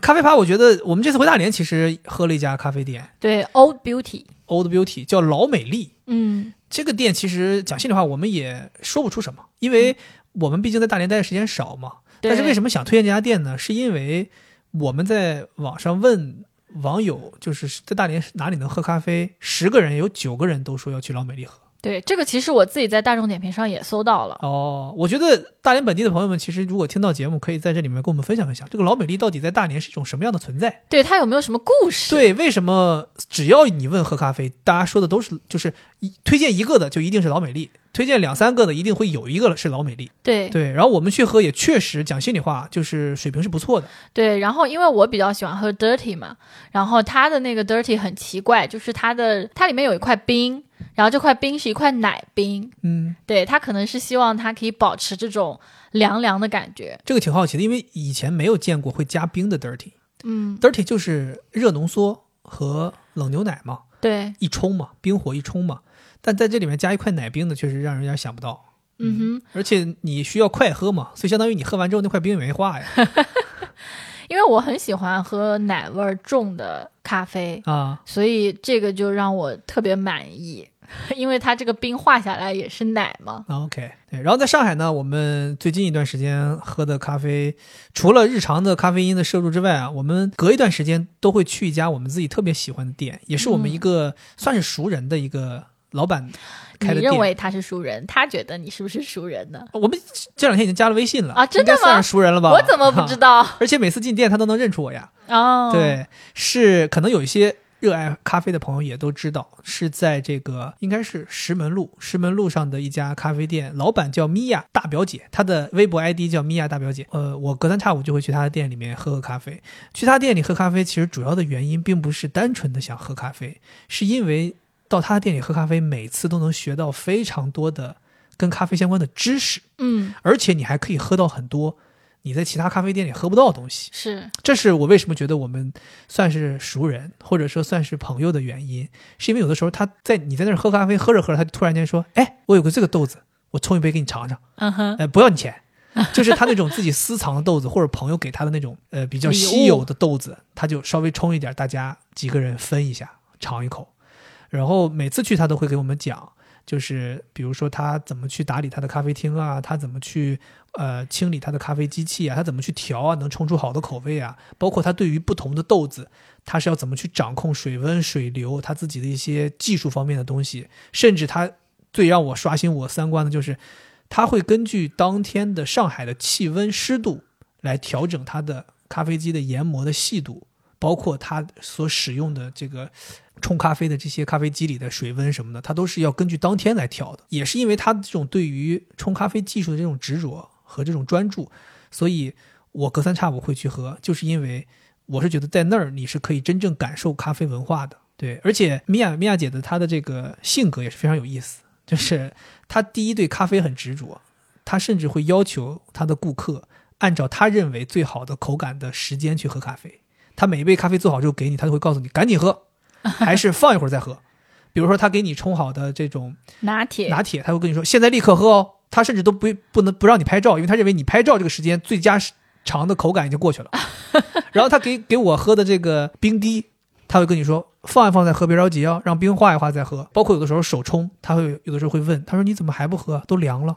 他会来他可催能你，对我们太高估了，我们其实喝不出来区别。他对每一个顾客都是这样的， 他真的会觉得就是大家不要浪费这一杯咖啡，嗯，对，所以他有的时候会跟大家进行这样的交流。然后另外就是，就是他的性格跟我有点像，所以为什么我们合得来，就是他是不给你脸的，他没有那种进门就是客，或者说进来的顾客都是上帝这个概念的。他是认为你要是进来跟我装，那我也不想服务你，我可以不服务你，我不差你这一杯钱，就很现实。我觉得这个很好。咱们那天去喝咖啡不就是吗？进来几个人，首先就是非常没礼貌，就是把店认错了，进来就要点人家别的店的产品，然后呢，得知你不是之后呢，就还问你那家店怎么走。后来有其中有几个人不愿意走了之后，说什么啊，那就给我们来你们店里最贵的吧。我觉得这是去一家餐厅有点没有礼貌，就是你完全不在意这家餐餐厅或者这家店它到底在产出什么，你就是要来觉得说。他妈爷有钱，爷就是要进来消费， 对不对？你这种感觉就是很奇怪。就是其实大家在咖啡这件事情上面，大家更多的是一个交流，嗯，就是一个爱好者交流。如果说你进来是这种态度，讲心里话，我要是米娅姐，我也不愿意服务这种客人。主要是可能我不懂冲咖啡，但是可能你这个咖啡师的心情也会影响它的口感。那肯定对，对，嗯所以我平常去他那儿喝咖啡，喝咖啡是其实是小是附带的，更多的是希望跟他能够聊一聊，能去够学习一对下学习一下。我最近想要玩手冲嘛，也不能叫玩手冲了，说的感觉好像。很懂。对，很懂，其实就是想要尝试一下，自己试一试手冲这件事情，哦嗯，所以我也在向他请教一些器材啊、设备啊，包括将来可能慢慢的我能喝懂了之后，再聊一聊风味，聊一聊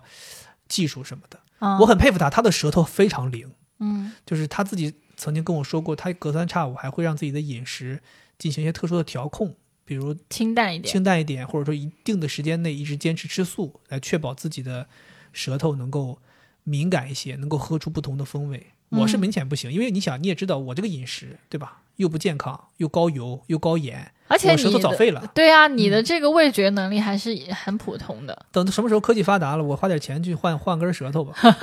换成狗舌头。到时候能尝出一些不同的风味。嗯哼，然后另外我想说的就是，之前一直在我黑名单里的 OPS，我曾经是觉得我再也不想去喝了，因为它就是排队那么严重，我真的觉得我没有办法为了一杯咖啡去排队。但是现在知道它现在搞了一个预约系统，嗯，我觉得啊，可能是因为确实喝的人也少了，因为你去现场也可以预约。基本上就是到了现约都行。对我当时以为，哎呦要预约什么的，战战兢兢搞了半天，怕自己错过，结果看人家到了直接约，反正也没什么人。啊哈，所以呢，我就去喝了一次，喝了之后觉得，哎，还真的挺好喝。当时我喝的那杯我喜欢的啊，它是用有百香果味的那种奶泡，然后它那个百香果味让你觉得这个奶泡很像冰激凌，哦，所以我就很喜欢。对呃因为，OPX 一直在我眼里就是一个饮料公司，就是它并不是一个纯粹的咖啡店，嗯，它更像是一个加了咖啡因的饮料公司。对，所以我对 OPX 一直印象其实还行，但是我觉得那个东西不是一个常喝的东西。一方面是它的这个产品它不是一个常喝的东西，另一方面就是它的价格也不是一个你能天天喝花得起的。哎呦太贵了，对，现在都还好了，现在一杯才五六十，贵的也就是五六十。我记得我当年最早的时候，刚开始喝这个 OPS 的时候，那时候八十多一 杯。你想想吧，都喝夸个张金了。箔吧，它里面是不都是喝撒了八十金多一箔杯的 OPS？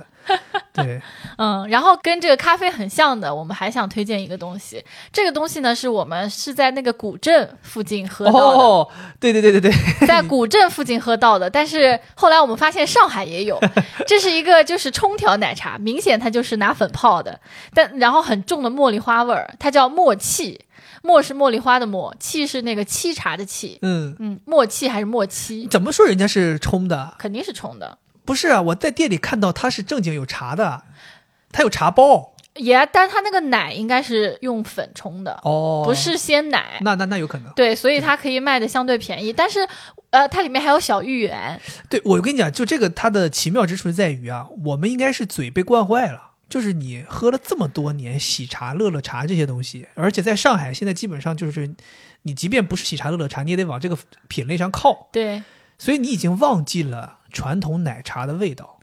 但这个默契它做的就是传统奶茶，就是咱们最早年那个时候一点点的时候那种奶那茶现。在一点点也很厉害啊，但是就我就说嘛，就是你没喝嘛。而且咱为什么当时觉得这个默契好喝，就是因为咱当时在那个古镇，又 冷又晚上冷了又对饿，咱当时说还得等那个找地儿吃饭，所以咱说先点个奶茶先垫吧一下，然后还特意要他加了这个鱼圆，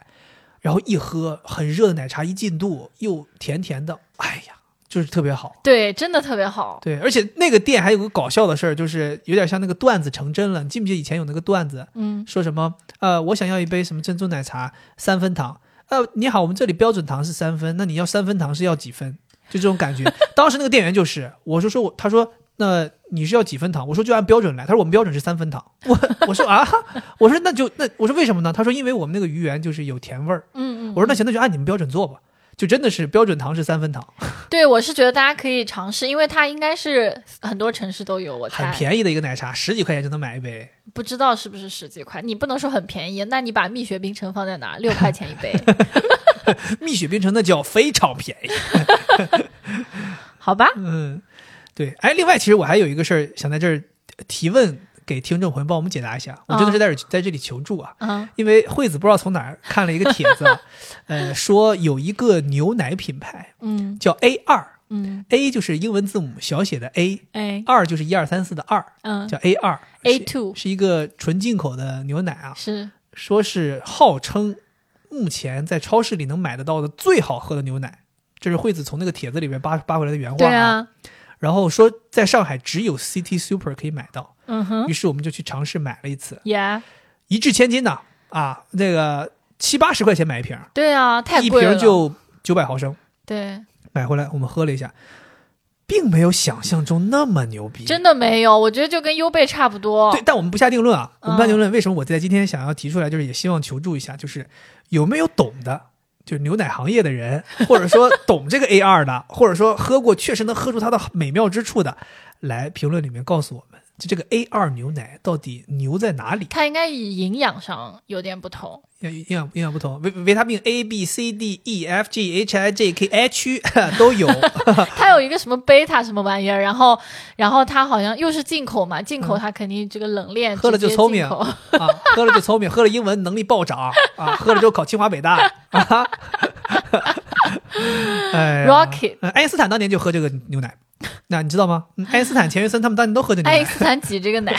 给你喝，对，我就想求助大家一下，就这么个事儿。嗯，好，那我下一个们大部分，下一个大部分啊，咱们最近看了什么好剧？你先说吧，我先分享吧。嗯对我先分享啊，我最近的时间看了两部非常让我难忘的纪录片，嗯，然后又看了两部让我非常难忘的喜剧。好，请说，哎，先说这个纪录片啊，这两部纪录片全是 Netflix 做的，一部呢是这个应该是新上映的，可能新上映没多久，是讲呃美国男篮梦之队零八年北京奥运会他们的一个经历的这么一个纪录片。呃，稍微科普一下，就是美国男篮到底发生了什么，他们要做这个纪录片，其实是因为美国男篮一直是梦之队，一直在奥运会是属于统治地位的梦之队英语怎么说？ Dream Team。哦，对，一直都是统治地位的。他们基本上就是在零四年之前是从来没有失去过奥运会金牌的，哦，就没有人打得过他们。因为 NBA 选手是全世界最厉害的篮球运动员，那这他们怎么可能对没人打过有他们啊拿金牌呢？但零四年就出了问题。呃那所谁以拿金牌了呃，应该是是立陶宛拿的吧，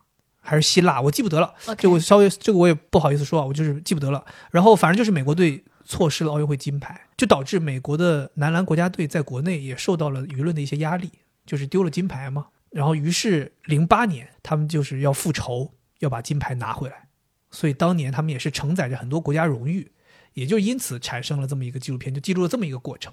对，我觉得这个是很值得看的，因为你看这个的时候，你能理解到就是为什么零四年他们会输，是因为零三年伊拉克战争导致零四年很多美国运动员不愿意出国，他们怕有危险，不参加国家队，因为美国的运动员是可以的，他们是可以说我不参加国家队的，所以那个时候国家队的美国梦之队的实力也比较弱，然后再加上他们那个时候甚至都没有住在奥运村里，他们怕出出危险，他们住在一艘游轮，一直漂在海上，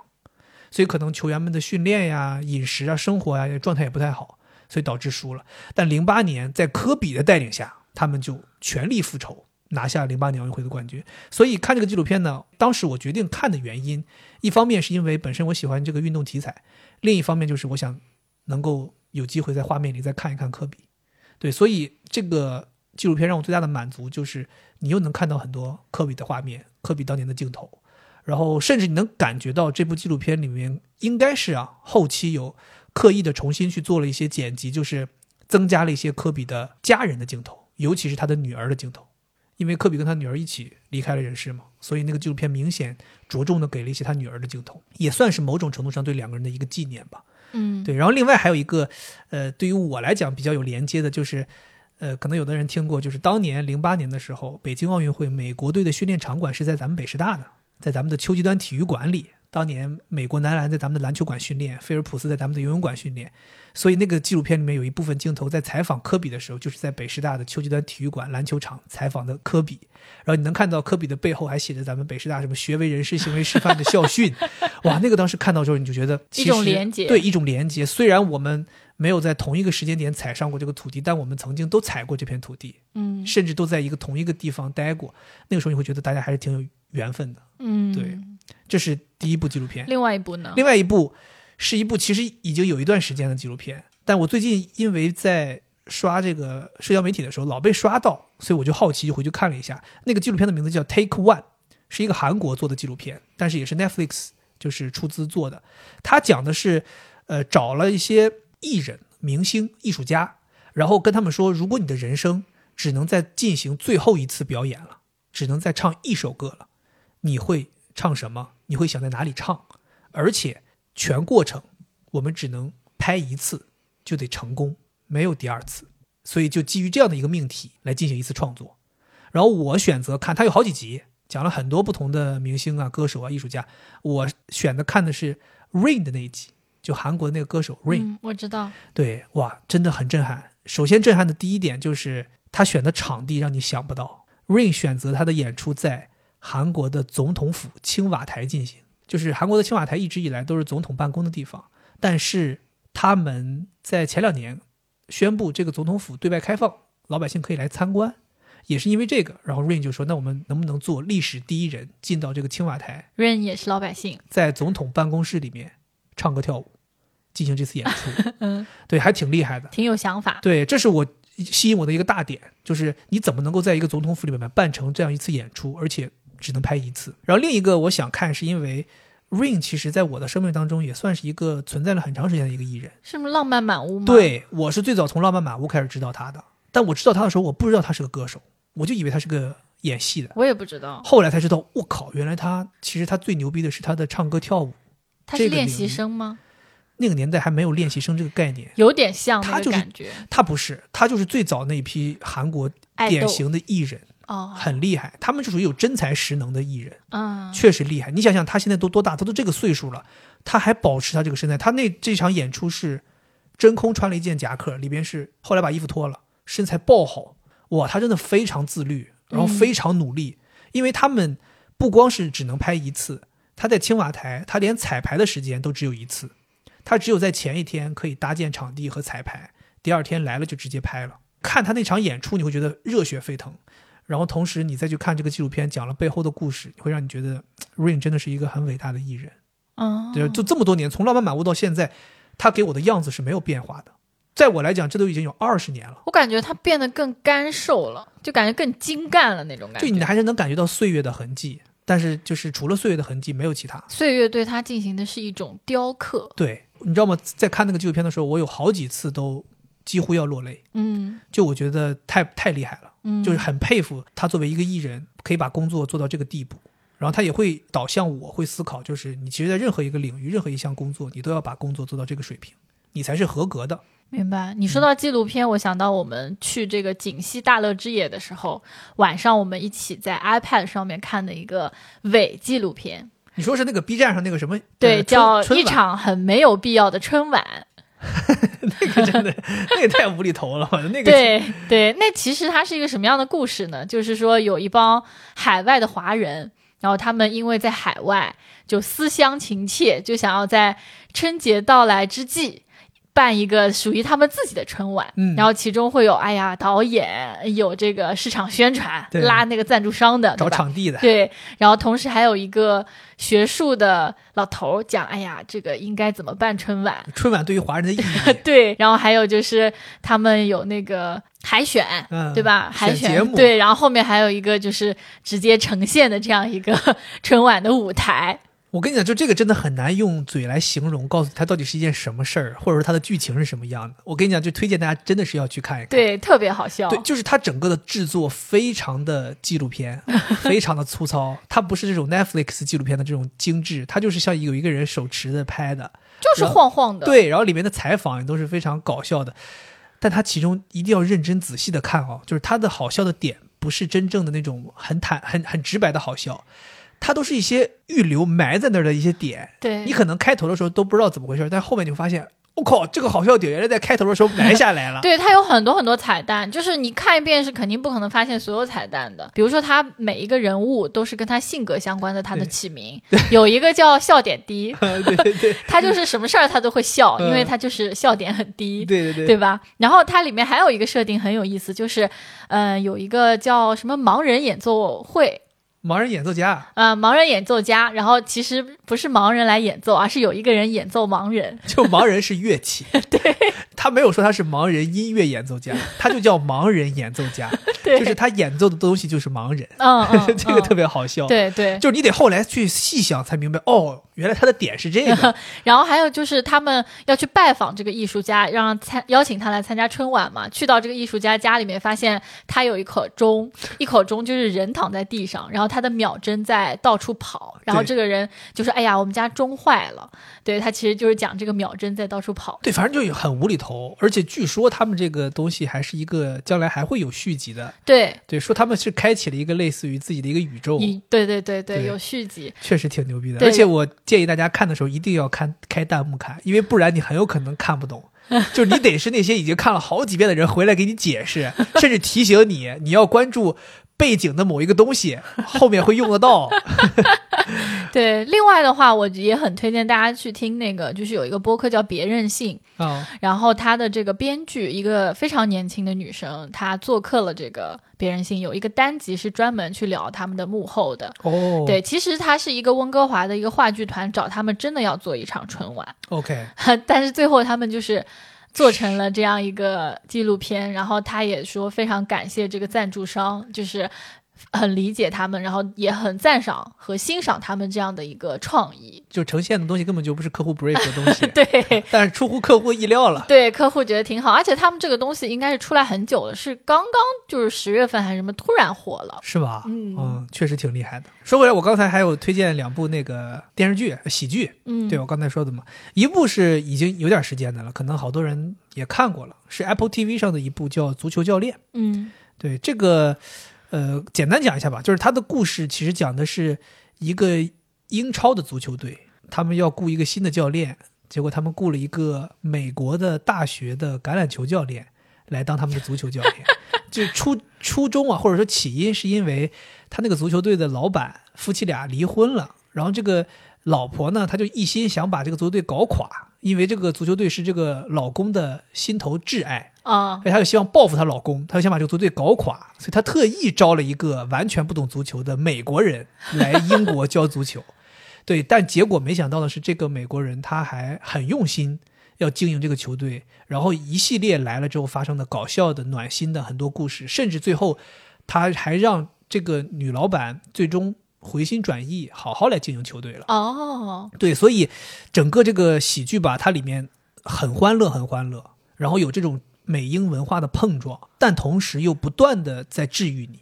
因为它里面穿插了很多教练和球员之间的友谊，教练和老板之间的友谊，老板和球员之间的友谊，甚至有球员和球员之间的友谊，就是很有意思。它既搞笑，但它同时又是一个很温暖的剧，嗯，它不断在温暖你。嗯，对我看这部剧，在欢笑的同时，更多的就是被治愈。就我会觉得，其乐融融的一帮人，嗯最终这个球队越来越好。就它里面没有任何一个人是坏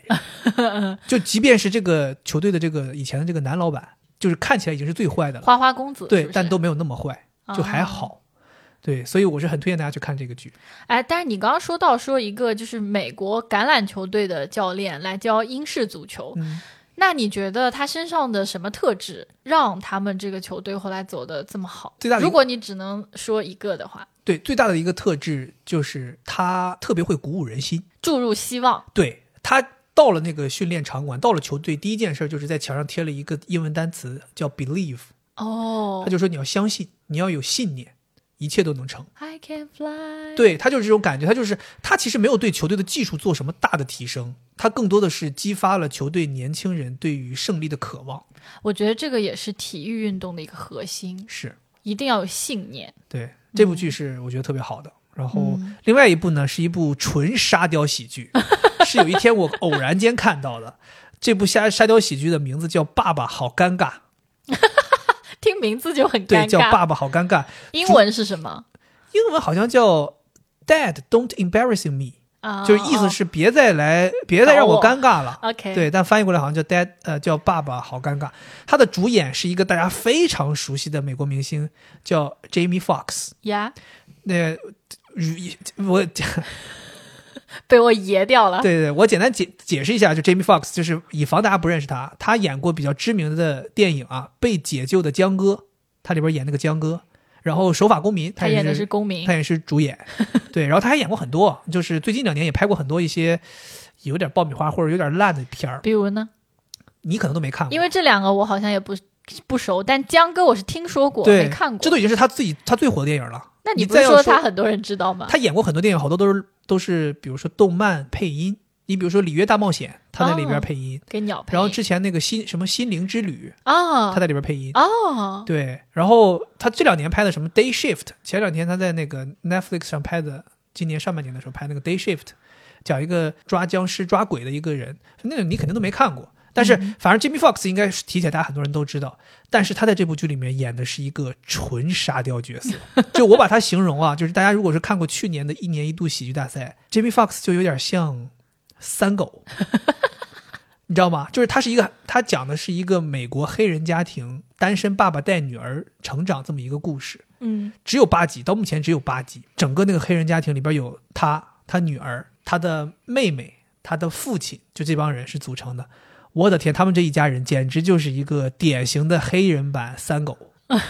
全程撒狗血，然后里面的那种搞笑根本就没有跟你有任何内涵，就是直来直往的搞笑，就那种黑人式的搞笑。更牛逼的是，Jamie Foxx 在里边经常动不动就一人分饰多角儿，他动不动他就演一个别 演一个牧师，演一个酒吧调酒师，而演一个什么他的什么呃 uncle，就这种很好笑，就是特别放松，每集时间也不长，特别推荐大家去看，就是。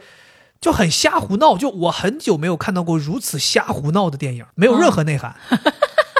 就没有任何内涵，不给你传递任何道理，单纯笑， 单纯搞， 就是你想想，他们家人会突然间因为早上起来一个什么事儿开始唱 歌，然后就在地上开始爬，就像蛇一样在地上， 就完全没有任何道理。我听你描述我就觉得很好对，然后那笑个。Jimmy Fox 他他有一有一集最后一集，他演了一个酒吧的调酒师，他那个调酒师就有一个自己的口头禅，就是哎滴滴滴滴滴滴滴滴滴滴滴滴滴，他就一直在这瞎滴 滴，你也没有任何理由，就没有任何理由，他就是弄这种形式来搞笑。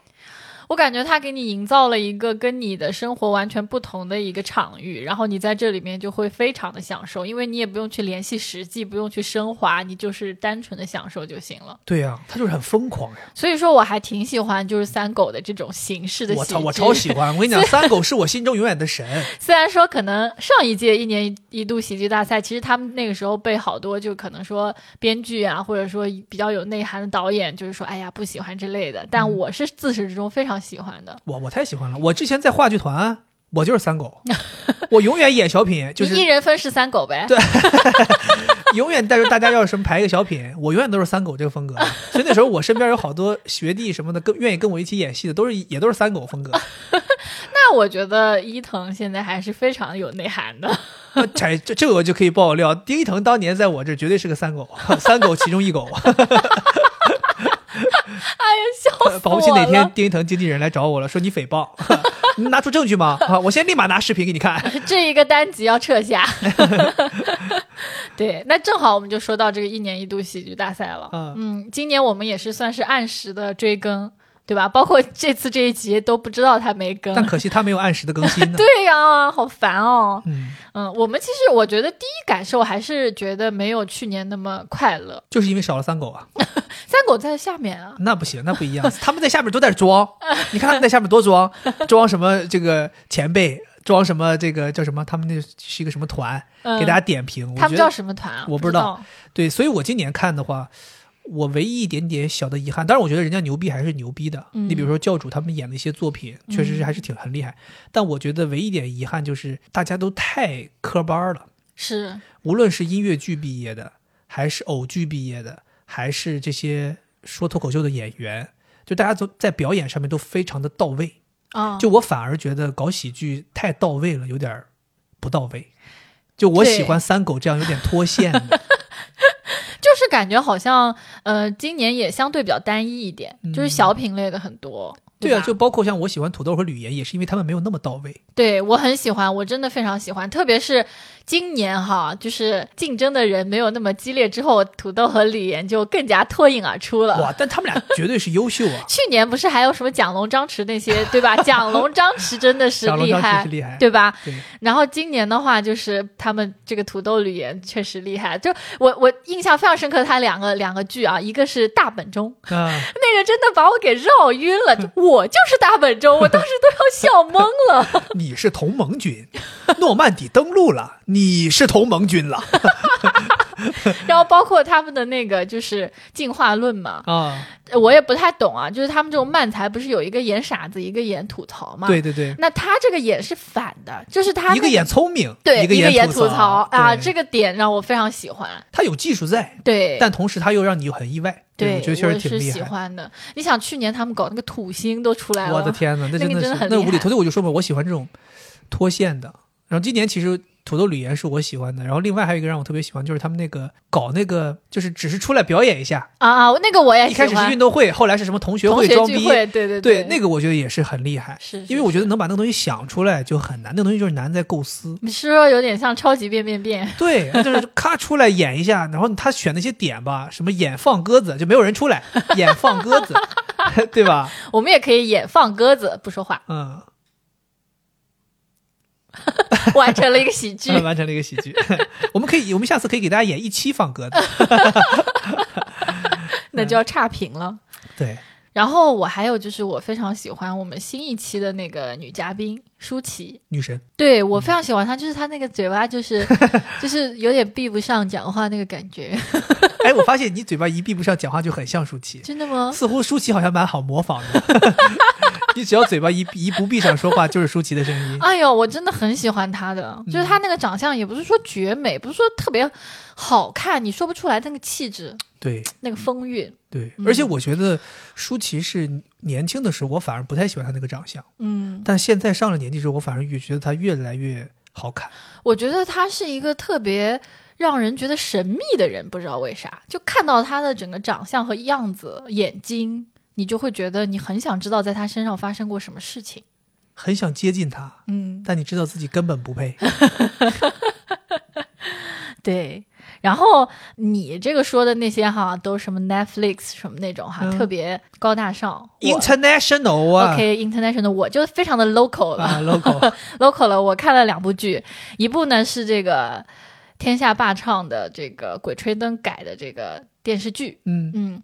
潘粤明，之前就是他是吧？呃，对，是他，对，呃，电影不是他，但是电视剧一直都是他。其实这个系列这个分数一直都挺高的，我从来没看过这个《昆仑神功》最新的这一期，我也只是就是打发时间看看的。好吗？哎呀，这个怎么说呢？我觉得可能大部分都还是霸唱的粉丝，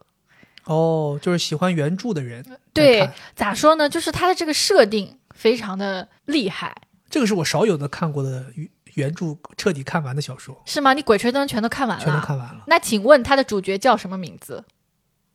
胡八一，耶、哎还有呢？王胖子还有呢，Selina 杨，是吗？ ？Shelly 啊，杨、是的 呀， Selina 杨。对，是看过我的高初中的初中时候看的， 对，我是觉得 OK，它拍摄的手法呀什么之类的，就你不会觉得说怎么出色呀、嗯好看，但是它是一种我自己觉得不知道为啥会有一种文化自信，就 觉得哎，盗墓这玩意儿我们、嗯呃国内强啊。那是因为咱们的文化下木才藏起来呢，国外的木都摆着呢，都不用盗。 对，然后他的各种这个怎么看风水呀，嗯然后他的这个官要怎么放呀，哎，还挺有意思的，挺神。秘的。是所以我神当秘年因为我是一个几乎不看小说的人，所以我当年能把这个看完，就说明这个小说还是很吸引我的。是我那个时候甚至看这个小说啊，就是夜深人静的时候看的时候会害怕，很有画面感，对吧？嗯很有画面。他描述的还是确实挺好的，所以我之前有一度听说他是抄袭，抄谁啊？他有一段时间有一些人在，我估计是谣传，就说他是抄袭。抄袭谁呀？那我抄袭谁我就不知道了，说他抄袭， 然后我就有点伤心。嗯，但后来好像就是说这个事儿也没有下定论，所以我也觉得也还 OK。我不管，主 而且你知道吗？那个时候我看《天下霸唱》的《鬼吹灯》，我弟看那个南派三叔的叫盗墓笔记《盗墓笔记》。当时我们互相瞧不上对 方，南派三叔应该是后面一点的，反正那个时候我就鬼我吹们俩灯就是先有就都不不说话。这什么你那什么写是什么呀你呢？根本不行。就是那个时候会有这种感觉，嗯，就是就是有点像你说的，就是成为了天下八唱的粉丝，对，就觉得我就喜欢你的这个描述，我喜欢你的这个文字，嗯你让我看我就是看不了那个南派三叔的。嗯，对，但后来那个其实都拍成电视剧了嘛。对对对对对对，我就感觉好像《盗墓笔记》时尚一点，双男主，然后感觉就总是找一些很帅的帅哥来演，吴邪和张起灵嘛。然后这边是胡八一和王胖子，还有什么金牙，你知道吗？就这三个人就很难帅起来，对对对不对？ 潘粤明算帅的，所以你像我觉得我这种就是一直以来都不是这种，呃，容貌自信的人，就比较适合看《鬼吹灯》，嗯，就是你在里边能找寻到这种归属感。哎，我三跟，个丑逼 嘛，这样在外边看这个人也是一个丑逼，就挺好的。但是他们那个女主是都是很漂亮， 是哇，李那阳是，个美籍华人呐、对，她是美籍华人，然后这还有个老个教授，是吗？里边还有个那个那个申利阳带回来的是一个什么教授还是科学家的。啊，是吧？嗯然后施丽阳就是剧里面是由那个张，反正就是那帮人叫张什么张馨予、张什么张雨绮张歆艺、张雨绮、张雨欣、张啊啊，对，搞不清楚，好像是叫张雨绮， 那我想来考你一下，电影申利阳谁演的舒淇演的。嗯？Yes，但他俩我还更喜欢张雨绮，那不我行觉得我觉得张雨绮更符合这个角色，哦她非常的厉害，就是那个武武功高强。行行行嗯嗯行，嗯这涉及到这个粉粉粉圈的事儿，咱不敢乱对乱对讲嗯对，别说了，都对喜欢对都都喜欢欢，哎喜哎都欢，不谁得了都我跟你 喜欢。嗯，然后这是一部嗯，我也都看完了，但是肯定其中要跳过什么快进之类的。嗯，就是还是不够紧 凑吧，因为他可能要凑集数，我觉得。是嗯。然后第二部呢叫《唐朝诡事录》，诡呢是那个诡异的诡诡辩的诡，呀，嗯，诡 然计后多端的它诡，应该是属于狄仁杰探案系列里面的一部，讲的是他的徒弟苏无名在他身上发生的一系列，就是在唐朝时候的一些诡异案件。我然听后起来感觉挺有意思的一个东 西。对这个剧让我觉得有趣的地方，啊当然它也有很多的这个缺点。我因为我分享给我朋友，他狂吐槽，对我一顿吐槽，这就证明他就是我朋友。就我给他推荐超好看，他说什么玩意儿，啊，就这样。我连然后会员都退 了。就是他讲的是它的特色就在于，我会觉得他有的时候像是在打游戏，哦，对，它里面就会组成一个团，像《西游记》一样。那个苏无名他就属于脑力的，然后有一个打的武器输出很厉害的一个武帅功高帅的手，男的，嗯然后有会画画的，就做侧写的，可以把这个场景画下来，对吧？然后还有一个是就是神医，就会他疗们伤，对会疗伤，包括也知道一些神奇的事情，比如说哎看到一个一株草，这是什么草？就嗯类似这个他会懂。哦，然后呃每个人性格也都非常的鲜明。嗯，然后我就会觉得，哎，他让他们一路几集，有点像单元剧，就是几集是一个案子，然后他们就有一路破过去，然后同时有一个大案等着他们去破。就它整体是非常传统的这种破案剧，但是一个是它这种有点像打游戏的形式，另外一种呢，它还会。就是像剧本杀，还挺带入的。就是他会在审案的时候会说，哎，什么时间发生了什么事儿，什么时间发生了什么事儿，盘你不在场证据之类的，就是也让你觉得挺有代入感的。包括那些案件也不会让你觉得特别离谱，嗯，你觉得嗯、呃有一丢丢诡异和恐怖，但是最终它又能给你解释上，还比较对嗯贴合实际，最后都能圆回来，对吧？是，但是你不能苛求它，就是一个下饭剧，对，它毕竟是一个悬疑古装，它对架它架空的嘛。对，它也不是一个什么艺术品，它也就不是纪录片儿啊，对，对你就随便一看嘛，就觉得还可以，但我觉得昨天晚上咱俩吃饭的时候看了一小点儿，我还是觉得挺好。驼神，驼神驼驼神案那一集，因为我是觉得，首先就是这个演苏无名这个男主啊，应该叫男主吧，对，他的台词和演技的功底是很在线的，嗯，而且他不会让你觉得他是一个这种就是智力输出的主角，让你觉得很装，他很接地气。他台词也很接地气，没错他人物演的也很接地气，然后他的剧情设计也让他很接地气。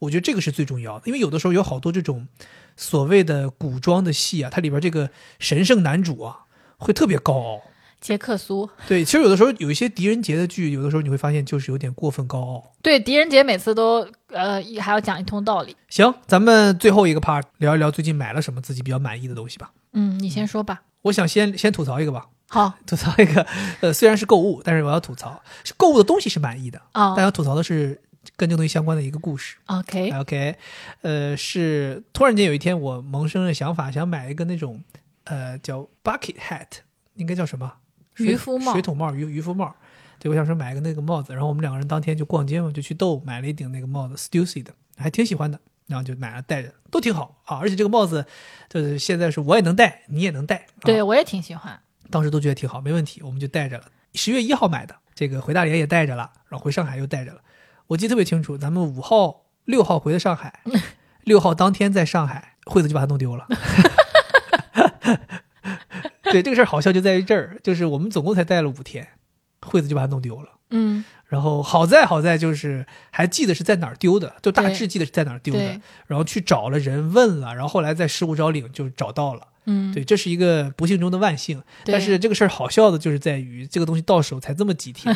然后就丢了。后来惠子说：“我再也不戴这个帽子，因为我容易把它弄丢。对啊，我真的不想戴了。关键好像我记得当时我们买的时候就说，可千万别丢了，因为知道我也要去戴它。哎，真的，我当时真的整个人都不好了”，嗯，我就觉得你肯定又要说我了。但我没说你啊。对，你是没说我，嗯是你在我心中幻化出来一个人形，然后说不是我这个事儿。儿搞笑的是在于，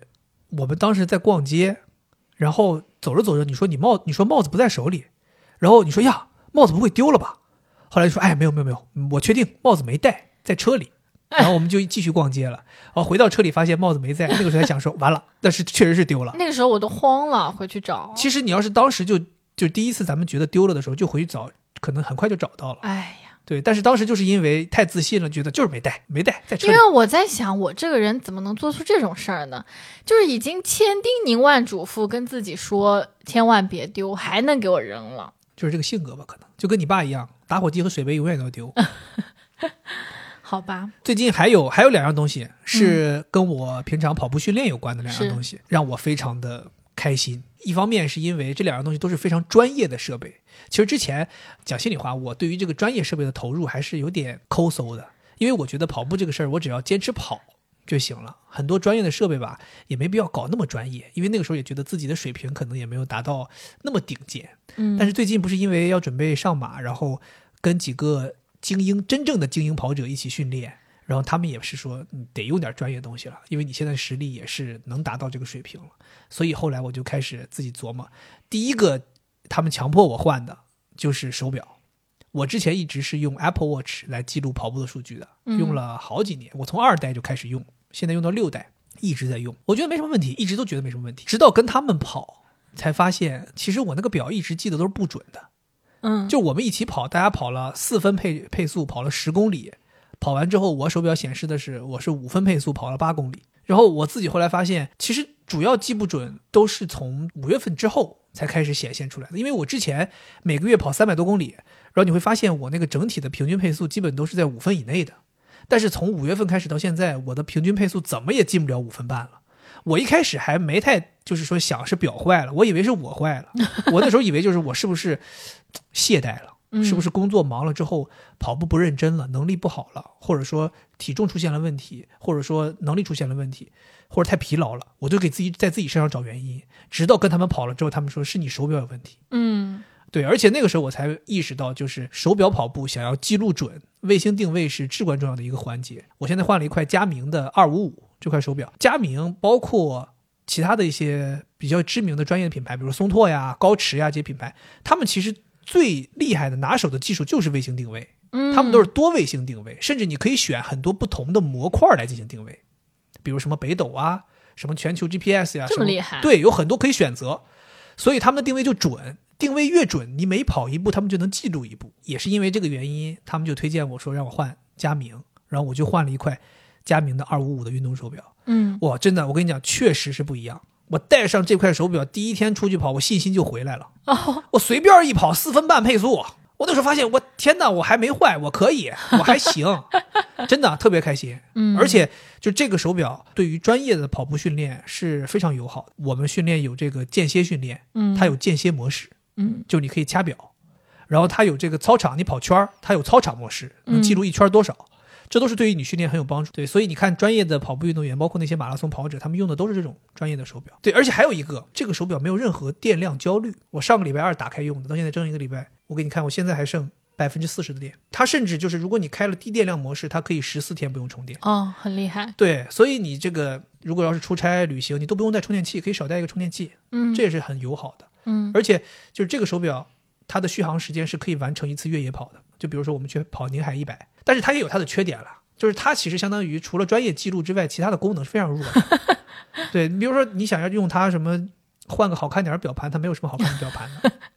对，然后你想要什它还么能换表盘啊？我都不知道它能换表盘。能换，就是一些功能区的变化，哦，哎或者说数字的换成指针的，它也能换。 OK，对，然后你说什么想要一些其他的，比如说有一些 app 在上面使用，它其实也没有这些功能，嗯，它最多的功能就是帮你记录运动。明白明白，对，另外一个专业的设备是用来给我跑完步恢复的，是是一把筋膜枪。啊，对，可能这个有很多听众会说，哎，你之前不是推荐一个很便宜的两三百块钱的筋膜枪吗？可能有的人之前看过我这个好物推荐的视频，知道我之前有推荐过一把小米生态里的一把三百多块钱的筋膜枪。对，对，当时我推荐的理由是一是它小巧，二是它很便宜，嗯，对，然后三是我觉得那个时候的我的强度，那个筋膜枪的放松程度已经完全够了。没错，但是你这个这个东西，我跟你讲，就是由简入奢易，由奢入简难。当你体会了高级的东西之后，你就发现不一样了。我这次是体验了一把这个叫 Theragun 这个牌子的筋膜枪。这个 Theragun 它其实是 therapy 这个 OK 词前缀留下了，后面换成了筋膜枪的枪杠，嗯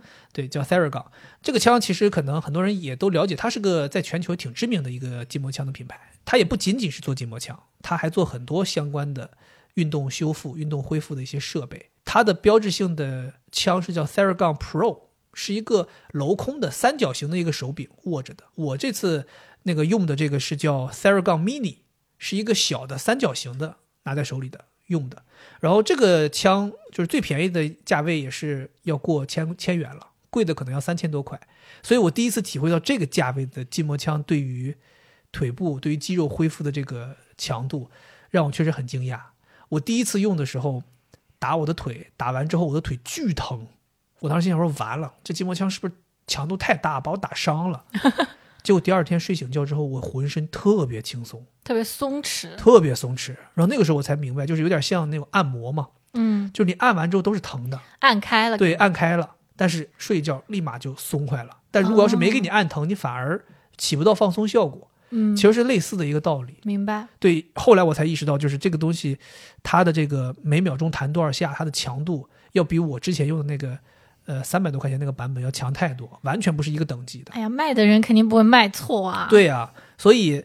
就是体验到这个千元价位的筋膜枪能够给你带来的放松的感觉，确实不一样。我现在已经是非常需要这个东西，我一觉得不舒服就要拿它打一打。它有三档，它这个 mini 是算是就是性能最低的一个版本，然后价钱也是最便宜的。它有三档，三个档位，第三个档位对我来讲都已经是强度太大了。我一般都是用一二两个档位就已经足够放松了。嗯，对，所以如果你的训练强度再大，还有更大的需求，大家可以去买它再往上的有这个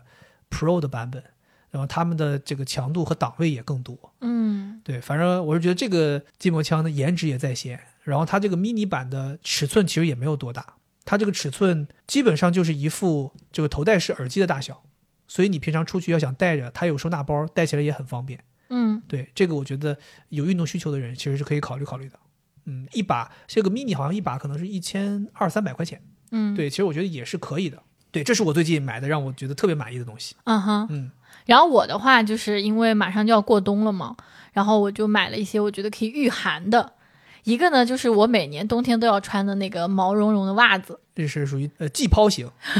对吧？对，因为那个袜子就是你如果穿时间长，就跟那个 UJJ UJJ 的那气球个 内层一样，就是你穿久了，你就会把它踩扁。哦，踩扁之后，它就那个绒啊就没有那么蓬松，就不舒服了。所以我就买了新的。啊哈，但新的呢，就又给你带来一些困扰，就它会掉那个绒绒。对，刚开始没洗过的时候会掉嘛。是，嗯但是它还是很舒服的，我觉得对女生来说很友好，就是可以包裹住你的脚，而且一般它都做的很可爱。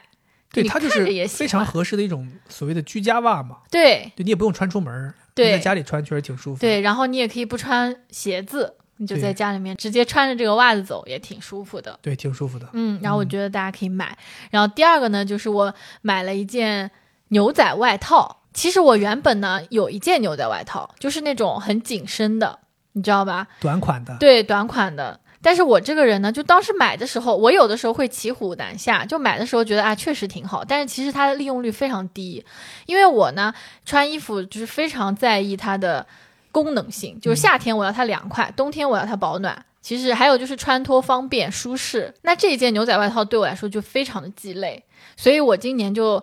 觉得冬天我必须得买一件我特别舒心的大还一是点、宽松一点。对，因为我觉得牛仔外套还是抗造，因为我这个人比较容易掉饭渣什么之类的，就牛仔外套又抗造，然后又抗风，嗯然后如果是里头又可以多穿点的话，放在外面还是很压的，又不压怕磨住，啊损，又不怕旧，对，旧了也好看呐、对，所以我就跟你讲了嘛，然后你就带着我去选购，然后在李维斯买到了一件男款的，因为我也想要大的。